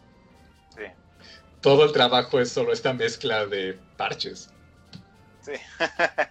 y así como fue mi carrera, de que es de, yo no yo no estudié muchos años de animación, tomé una clase de fundamentos básicos de 2D y lo demás fui aprendiendo. Así que es de, bajo la lógica que a veces muchos tienen, es de, bueno, no mereces ser animador si no pasaste cinco años estudiando eso o si no empezaste a hacer tus animaciones cuando tenías cinco años. Y es, ok. Pero la realidad es de que tengo ese contrato, tengo que entregar. La oh. realidad es, tengo que hacer ese trabajo no sé cómo lo voy a hacer, pero tengo que hacer esta animación. La, lo, exterior de que si soy, si puedo hacer todo, no importa. La practicidad es de, en la practicidad es de tengo que entregar una serie animada. Así que tengo que buscar formas de hacer esos fondos, hacer esas animaciones de maneras muy limitadas. Muchos de mis ciclos animados o escenas de tutorial son tres frames, algunos son cinco. O sea, no, yo, yo sé que no es animación nivel Tokio, pero solo tengo un mes para hacerlo. Sí, claro. Y, lo, y, y, además también porque una de mis frustraciones a veces ha sido de que, es de, que, de que se, no, no, sintamos que todo es práctica y error en varias áreas, y que sentimos de, bueno, si yo solo dibujo una, si soy dibujante, soy artista, por tanto, es, soy capaz de hacer todas las artes de la misma, al mismo nivel, cuando es de, bueno, pero eso tampoco tiene mucho sentido. No, no ¿Cómo vas a hacer un guion o hacer un storyboard que es un, una narrativa muy distinta que cómic? si nunca lo has hecho. Ah, bueno, pero sé dibujar. Ok, pero eso son otras cosas. El mundo del entretenimiento son una mezcla de muchas habilidades que al final se editan, porque hay un editor al final que junta todo y le da otra forma, y cuando sale va a llegar alguien que dice, no, todavía no está ahí, va a darle otra vez forma y otra forma, y todos son estos parches. me sorprendió mucho hace poco en Facebook de que alguien este, estaba, muchos estudiantes jóvenes de animación estaban discutiendo, que tengo contactos, que bueno, es, es absurdo que alguien crea que no, no, no, necesitas aprender a dibujar para ser animador. O sea, tienes que ser un gran dibujante para animar porque si te piden que dibujes en, en modelo a este, algún personaje de Steven Universe o un personaje de este anime de Boku no Hero, pues tienes que saber dibujarlo, así que tienes que ser un gran dibujante para ser animador. Y, pero yo con la experiencia que he visto en Anima Studios, en gente que sigue Twitter y gente que sé que trabaja en Mighty, que trabaja en varios estudios de animación, que han hecho eh, proyectos para Nickelodeon, Disney, etcétera. No realmente, o sea, animar, que tenga expresividad las líneas, que tenga una figura, tenga ese timing, ritmo y expresividad, es una labor específica. Puedes contratar a otra persona para que después dibuje sobre eso al personaje modelo. Y eso es cómo se hace. Esa es la realidad de muchos proyectos de animación. Así que es de, sabe dibujar, pero no sabe dibujar como una gran ilustración compleja que vas a ver en Shonen Jump. Pero no es necesario porque lo importante es de todos poniendo su talento para que salga el producto. Y aquí fíjate que entramos perfectamente al, creo que sería ya el, último.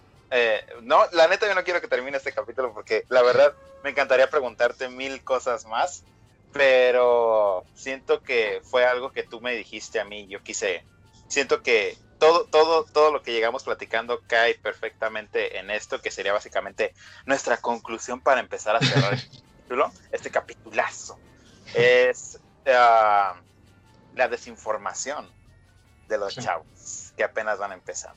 De los chavos. como tú dijiste, de que todos se meten en la idea de, oh, tengo que ser el, Guillermo del Toro, o tengo que ser Da Vinci, tengo que ser esto para poder llegar a estar en la industria, o poder estar, agarrar un trabajo, poder crear un cómic.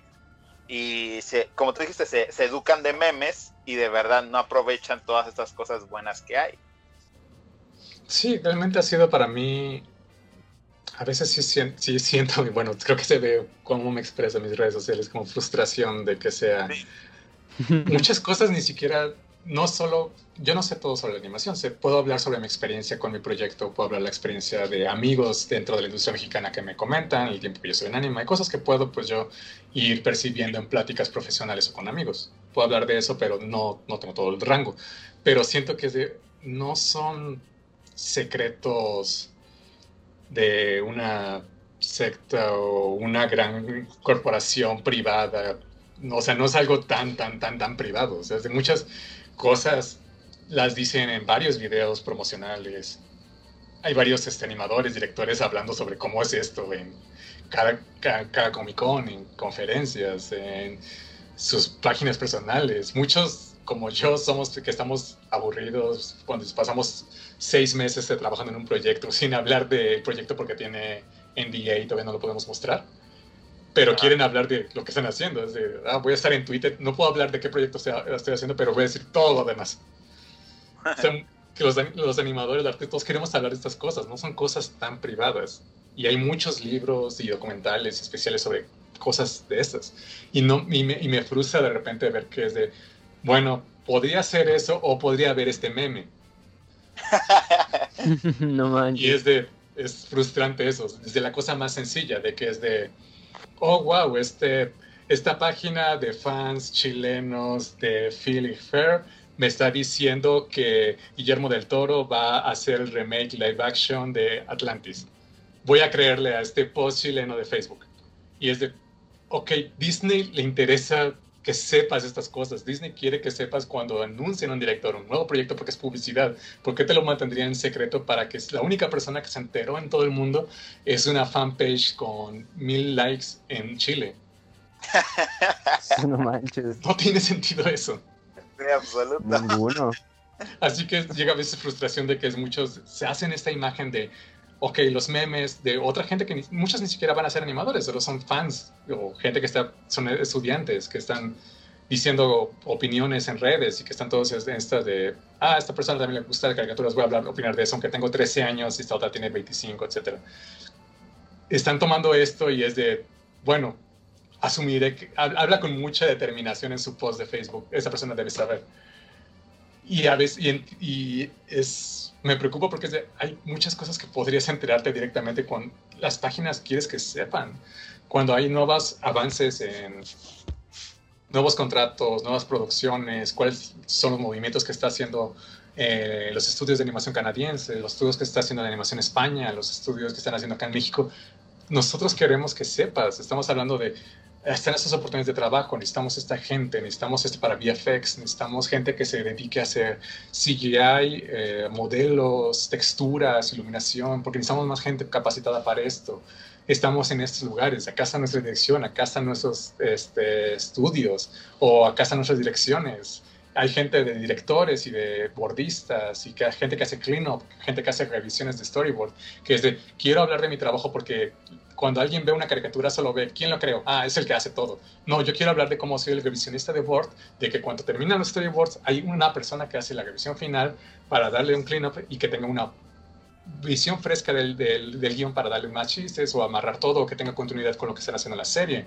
La gente quiere hablar de eso y me frustra cuando es de, ah, eso se ve como mucho trabajo, voy a seguir esos memes.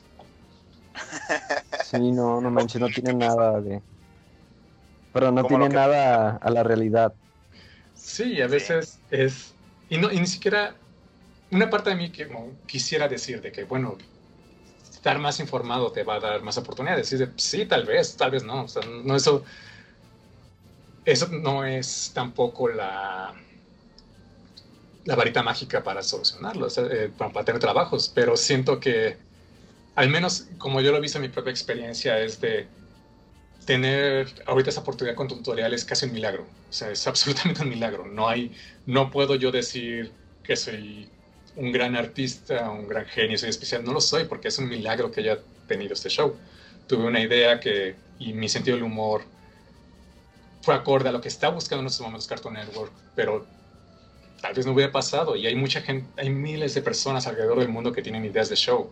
Gente que tiene muchos años de experiencia en, animación, que tiene ideas para show, que tiene Biblias y que no se dan, no porque no tengan talento, no porque haya un algo, sino es de, lo puedes leer de que es de, y, eh, gente que dentro de la industria de animación que estuvo dos años haciendo un piloto, tuvo eh, el proceso pagado por el estudio de hacer el desarrollo, contratar gente, hacer eh, clean up, revisiones, ediciones de guion, todo, tener el piloto y es de, estoy a un paso de tener la aprobación de la serie.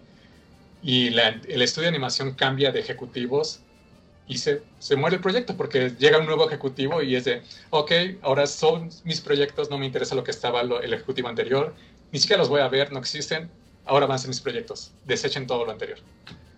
Y no hay manera de controlar eso. Y eso a mí me ha servido porque es de, ah, sí, hacer arte es extraño y es más suerte a veces que nada. Y siento que eso, tengo muchas frustraciones como persona porque todos la tenemos. Pero ya no siento que me consumen a la manera de que no, hay un camino a ser el elegido, a ser el Guillermo del Toro, a ser el Walt Disney mexicano que todos están esperando. Y eso no tiene sentido.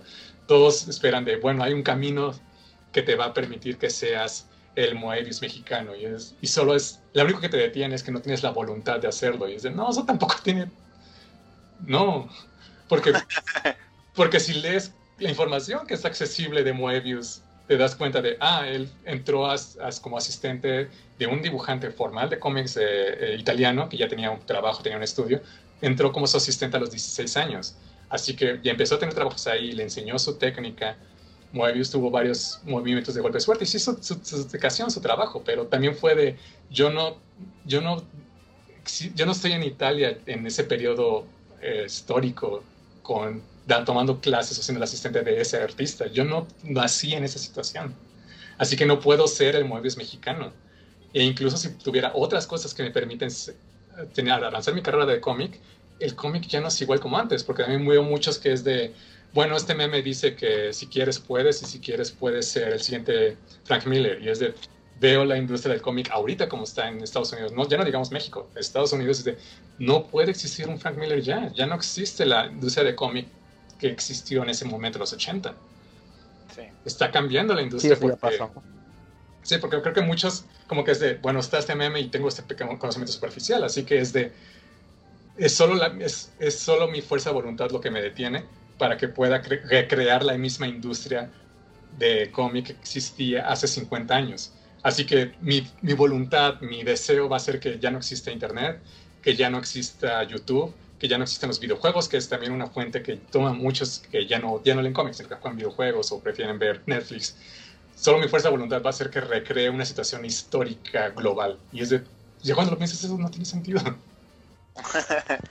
ni, ni, siquiera lo veo hacia un punto de que me decepcione, solo es de, sí, pero bajo el escenario que tengo yo ahora, estoy trabajando para gente estoy trabajando para Ryan Estrada, que vive en Seúl, Corea, y yo no me he movido de mi, de mi cuarto. Llevo todo ese tiempo en mi cuarto trabajando con él para una editorial que está en Chicago. Así que de, sí, eso no se podía hacer hace 50 años, eso se puede hacer ahora. Eso es lo que yo tengo ahora. Lo que yo tengo ahora es de, voy a hacer relaciones en Twitter, platicar con gente, no ser eh, eh, grosero con la gente, porque no, no, hay razón para ser grosero en esto ser agradecido con los proyectos que tengo y eso me ha permitido que hay gente que me recomienda, que puedo avanzar y así que es de, las oportunidades que tengo ahorita es de que no tengo que hacer animas, no tengo que hacer tutorial con eh, en láminas de acetato y tomar foto frame por frame. Hago todo en After Effects, hago todo en Adobe, lo hago todo desde mi cuarto, en mi computadora y mientras escucho podcasts o de libros. Y lo que tengo ahora me permite trabajar con Iron Circus, que está en Chicago, desde acá, desde mi cuarto, y me mandaron ya mis copias de mi libro, que son 50 copias que me mandaron desde Chicago, y dice, wow, eso es increíble.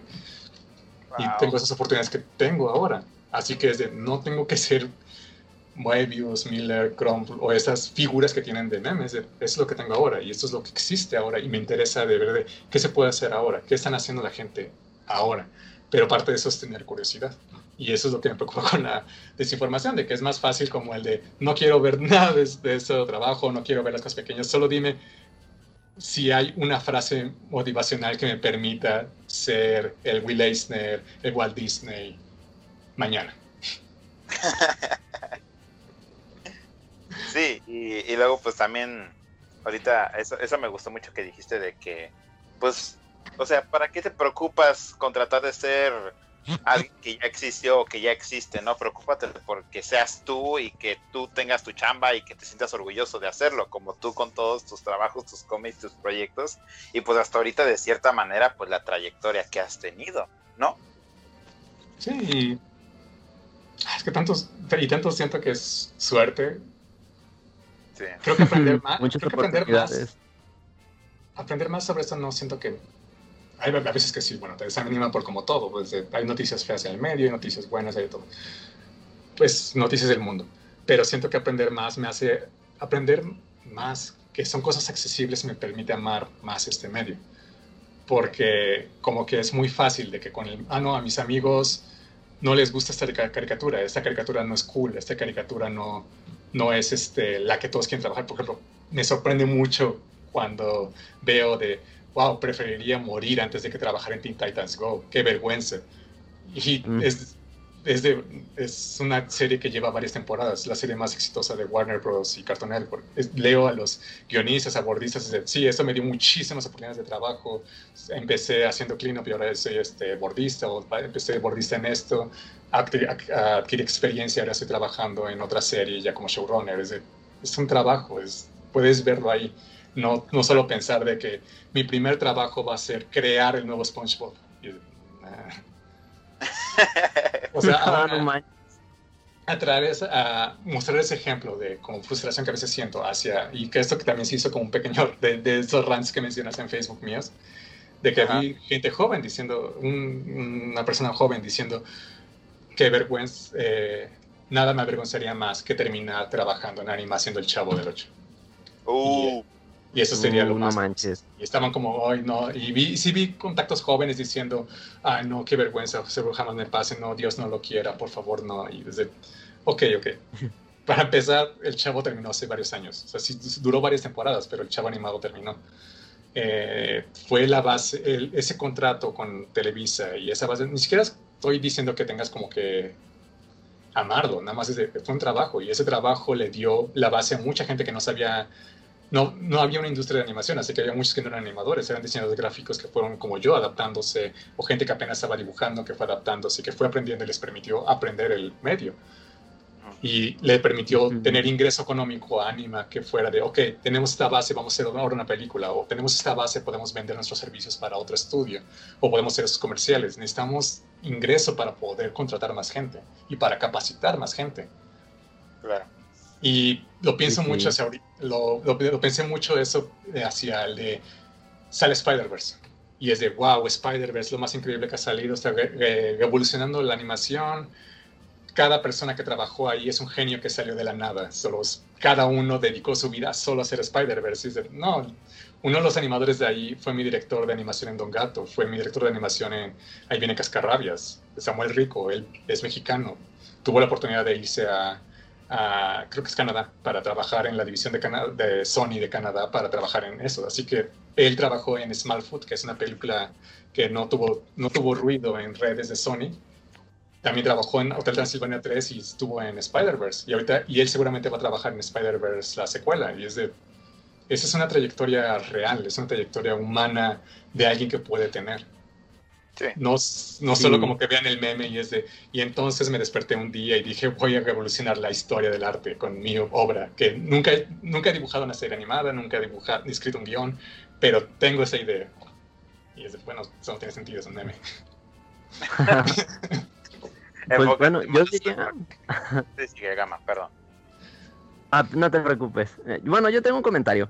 Yo pienso que mucha gente que dice que, que quiere ser, este, como decían, el, el nuevo Guillermo del Toro o, el nuevo gran ilustrador de, de obras, pues yo pienso que deberían poner también un poco más los pies en la tierra, pues ver de que, como dices, ¿verdad? O sea, no sabes, no sabes animar no sabes este, dibujar, no sabes este, muchas cosas, pero tienes la idea.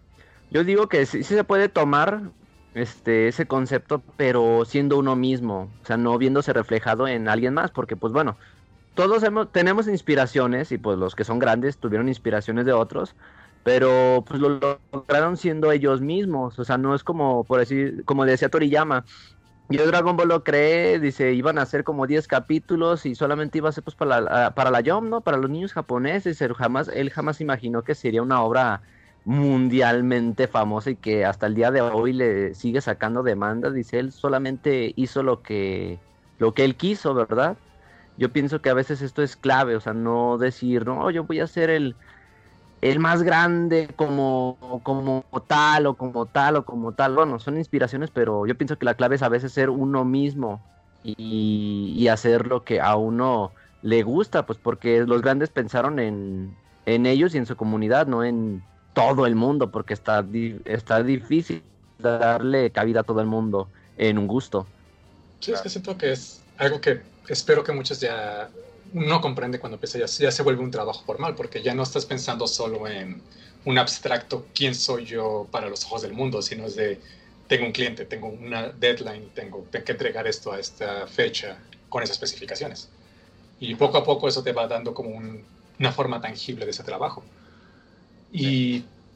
Pero sí, sí, sí, sí, creo que es justo de entender que crear es una serie de tantos accidentes que no puedes predecir. Como mencionas Toriyama, es de, no solo es el, que ese, ese personaje llegara a identificarse, tantas personas pueden identificarse con ese personaje de su obra de Dragon Ball en el mundo, sino que es la especificidad única en la historia en que en México era factible comprar la licencia barata de, sus, de los animes. Así que la televisión nacional era de, ah, ok, necesitamos comprar contenido para tele, para vender comerciales, para tener, eh, poder transmitir en horario infantil, que es barato. Y en ese momento en histórico era factible poder contratar licencias de Ganma, de Scaflón, de Dragon Ball. Y ese momento histórico es el que permite que sea ahora de eh, Shonen, Bandai, eh, bueno, sí, Bandai, creo que es Bandai, que ellos identifican, ah, sí, nuestros mercados son Japón, México. Latinoamérica los ama. Latinoamérica ama a los caballos del zodiaco. Así que cuando hacen el videojuego de Senseiya para el PlayStation 3, en la segunda fecha es directamente Latinoamérica. No piensan en Europa, no piensan en Estados Unidos, desde no, Latinoamérica, a ellos les encanta. Y son accidentes que no puedes controlar. También porque hay muchas cosas que no, no, puedes controlar más allá de tu visión. Porque es imposible. Es de no puedo yo pensar qué accidentes van a permitir que mi obra llegue, porque la editorial va a hacer su esfuerzo, en mi caso la cadena de Cartoon Network va a hacer su esfuerzo, pero hay muchos accidentes que van a permitir que exista y no podemos controlarlos, así que a veces es mejor de en lugar de estar pensando solo en cómo va a ser esta mi obra, gran obra final, etcétera, cómo se va a ser eh, apreciada, es de hacer la mejor historia que puedas. Y si no sale, pues bien. Hay muchas historias que no salieron bien. Y hay muchas historias que hicieron todo correcto, nada más no fue el momento. Este, The, The Thing de John Carpenter tuvo la tragedia de salir una semana después de E.T. el extraterrestre, así que es de, sé eso, no puedes controlarlo. Y, es ahora, y ahora es un clásico. Y muchas cosas pueden ser así o pueden ser que no. Hay mucho, mucho, mucho arte que está perdido porque simplemente es de... No hay razón para preservarlo, no hay razón para sacar un DVD, un Blu-ray, un collection, etcétera, porque nadie lo está comprando. Así que tenerlo en bodega cuesta, vamos a triturarlo. Eh, con mi propia obra, ahorita yo tengo las pocas copias que quedan de Adventures of Girl, mi primer cómic en, en inglés de Action Lab Entertainment. Es una obra que fue muy importante para definirme, para darme un pie en mi carrera profesional. Pero yo tengo las pocas copias que quedan que, que no compraron porque no, no, fue un éxito, no se vendió. La editorial no le, no le puso mucho esfuerzo y es una editorial muy pequeña y no, no encontró la forma de tener una audiencia. Así que los almacenes en Diamond fue de, bueno, cuesta dinero tener tus copias en el almacén. Así que si no nos pagas, los vamos a triturar. Así que trituraron las copias. Y esa obra está perdida. Y es algo que ocurre, ¿no? Yo, yo pensaba, ah, esta va a ser mi primer serie, voy a tener varios números de Aerogirl, voy a hacer mi primer paso hacia más cómics de superhéroes, etc. Y no ocurrió. Pero ahora ocurre otra cosa. Entonces, una cosa no ocurrió, pero ocurre otra y hay que irse adaptando. Y siento que este mismo de no estar pensando tanto en de que tiene que tener esa forma de éxito es poder apreciar lo hermoso que es las otras formas. Es de, ok, tal vez este cómic no es el que va a estar en los top 10 vendidos del año, pero va a llegar alguien que me diga, oye, sí leí este cómic, me encantó, esa historia significó mucho para mí, esto me, motivó y eso me ha pasado a mí, le ha pasado a Alejandra con sus cómics eh, de Mountain with nos ha pasado eso, que a veces estamos muy desanimados y sentimos, no sabemos si está la gente realmente leyendo nuestro trabajo y eso nos asusta de si ese trabajo se va a terminar. Y cuando llega alguien y me dice, ah, leí tu cómic hace dos años, o lo he leído hace poco y me encantó esto, o vi esto de mí en tu obra, o yo vi esto en tu obra, es, me motiva a hacer más ideas, a decir, ok, si esto sirve, voy a hacer otro cómic. Este cómic no fue un éxito, voy a hacer otro, porque hay gente que lo comprende. Y es toda esta forma de accidentes, no podemos controlarlo.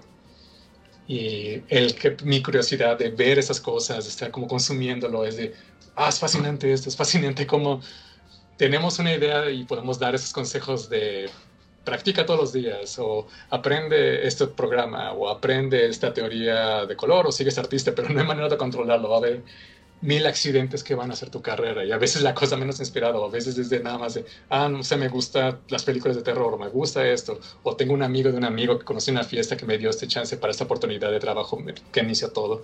Todo es un caos y es interesante, fascinante ver eso y para mí darme cuenta de eso es lo que me permite de no tengo idea qué va a pasar el próximo año, pero sigo avanzando poco a poco y nada más es de, oh, estoy agradecido de que alguien me dio la oportunidad de hacer esto.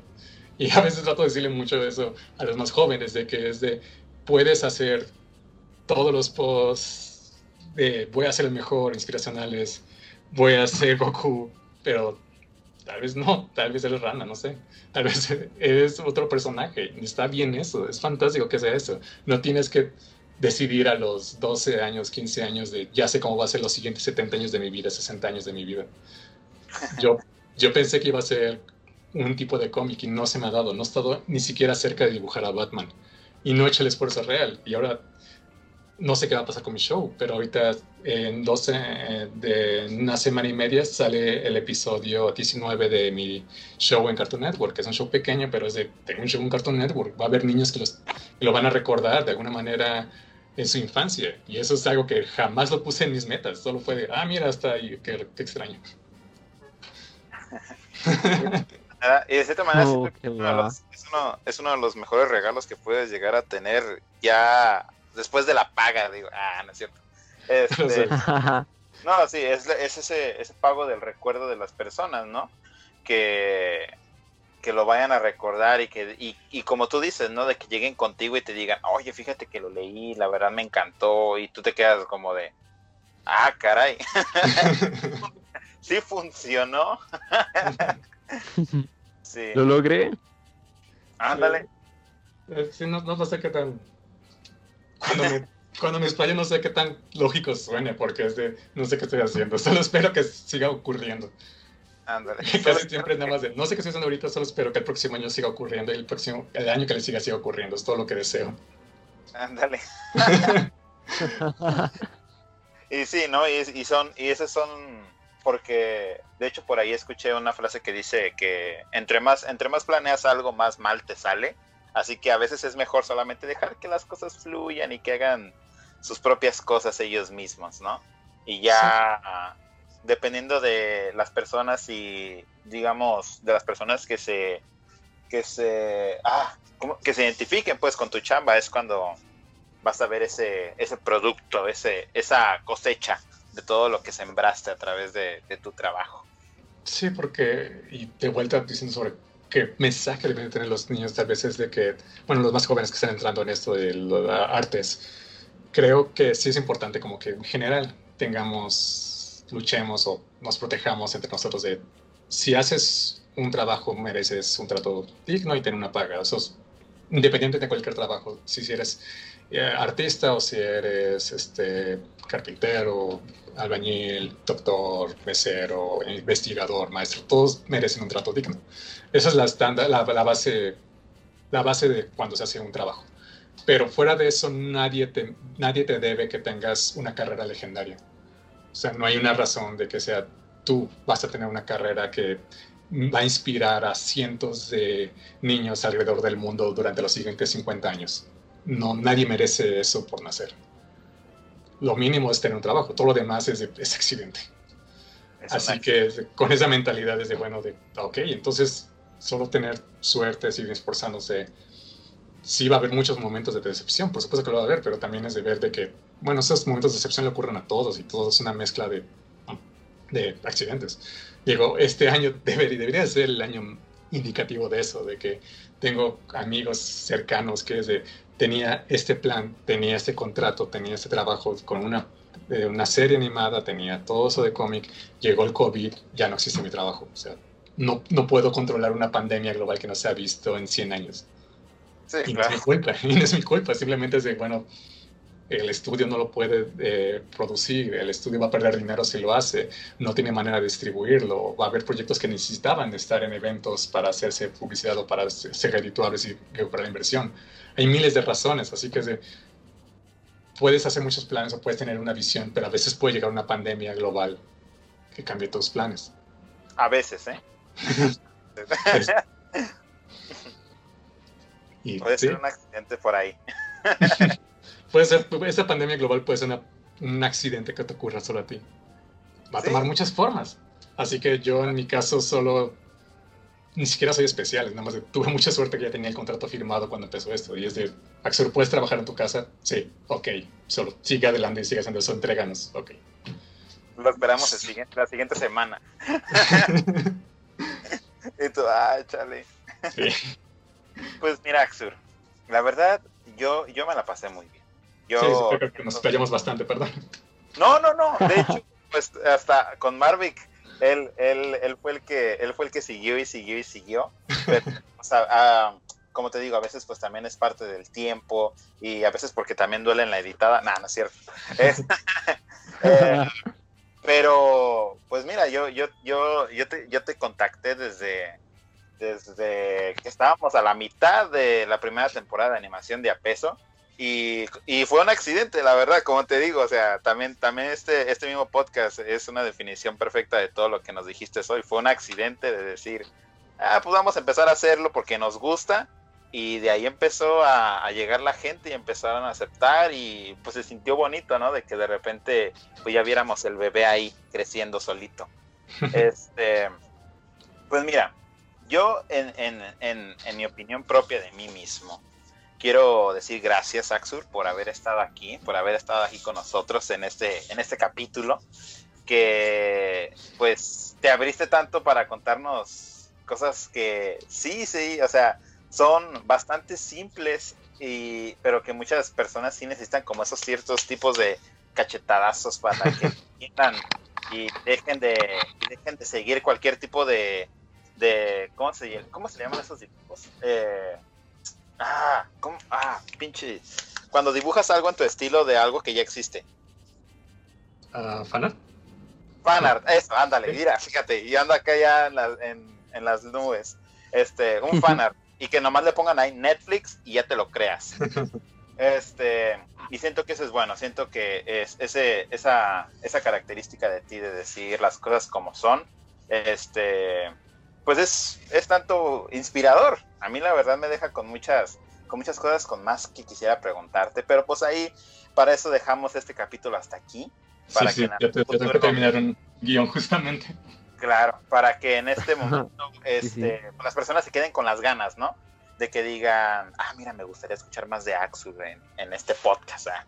Y pues tú también, ¿no? Para si en algún futuro quedan las puertas abiertas de ese changarro de animación de a peso para que eh, seas bienvenido en, una, en otra emisión de este podcast. De hecho, hasta nomás, nomás si, si puedes, ¿verdad? Te puedes quedar unos minutos después de terminar el capítulo este, para decirte, para llorarte, ¿verdad? Para ya decírtelos con lágrimas, decir, Sí. gracias Axel por haber estado aquí. Este, pero bueno, Gama, algo que quieras decir antes de terminar este capitulazo. Pues, bueno, perdón. también. estar- Ay, Ah, perdón. Es Ay, perdón. Este, ah, no, pues también muchas gracias, Axel, por haber este, accedido a estar aquí con nosotros. Este, la plática que nos estuviste dando a, lo largo de- del capítulo, los tips que ya este, a- anotamos para esto que es lo del cómic y pues este, es muy interesante todas las oportunidades que se te dieron y pues que supiste aprovechar, ¿no? O sea, tal vez este, no te llegaron las que tú querías, pero pues te llegó algo bueno, algo en lo que actualmente trabajas. Y pues yo digo que eso está pues más que perfecto, ¿no? A veces como dicen, este si se planea mucho no sale, pero pues ahora este trabajas en, en algo Eso ya es ganancia. Claro. Gracias. Y bueno, Nada. ¿qué quieres decir antes de terminarlo? Pues nada más de que tengo, ah, si no conocen mi trabajo, es un poco diverso.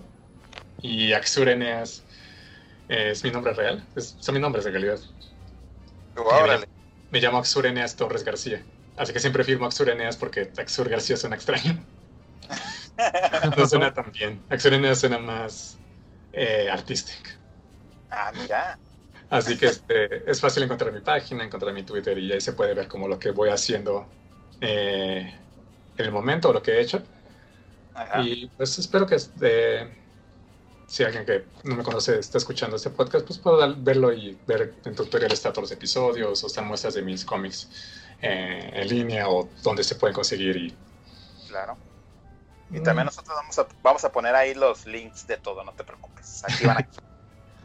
Aquí Sí. abajo en la descripción. Y en general, pues, nada más eso. Realmente este, ah, mi carrera es un poco rara, como que no tengo un... un, eh, ahorita es un tra- proyecto que me ha tomado más tiempo, pero seguramente en un año será otra cosa, en otros dos años será otra cosa. Así que por el momento creo que es, eso es lo que se me identifica. Creo que eh, a veces me- siento que más gente en el medio me, me identifica por los rants que me echo en Facebook o los chistes que hago con mi novio, más que mi trabajo. Y está bien, Pero... Ajá. está bien. o sea, realmente es de, no tengo algo, eh, un solo camino. Quiero probar un poco de todo. Ahorita tengo la fortuna de hacer lo que estoy haciendo y extrañamente me llevó mucho a hacer contenido para niños. Así que espero que los niños lo estén disfrutando lo que estoy haciendo ahorita. Ah, estoy seguro, estoy, estamos seguros que sí, Axel. De verdad, muchísimas gracias por haber estado en este capitulazo de animación de Gracias a peso. ustedes. Y para todos los que están escuchando ahorita, pues ahí está. El gran Axel Eneas en este cuarto capítulo de animación de a peso, que de verdad esperamos que todos ustedes estén bien en sus casas, se laven las manos y usen cubrebocas cuando vayan a salir. Así que nos vemos al siguiente capítulo, chavos, y hasta aquí quedó. Cámara. Nos vemos. Animación de a peso es parte de Luis Dimas, el podcast, donde se hace el podcast más gacho.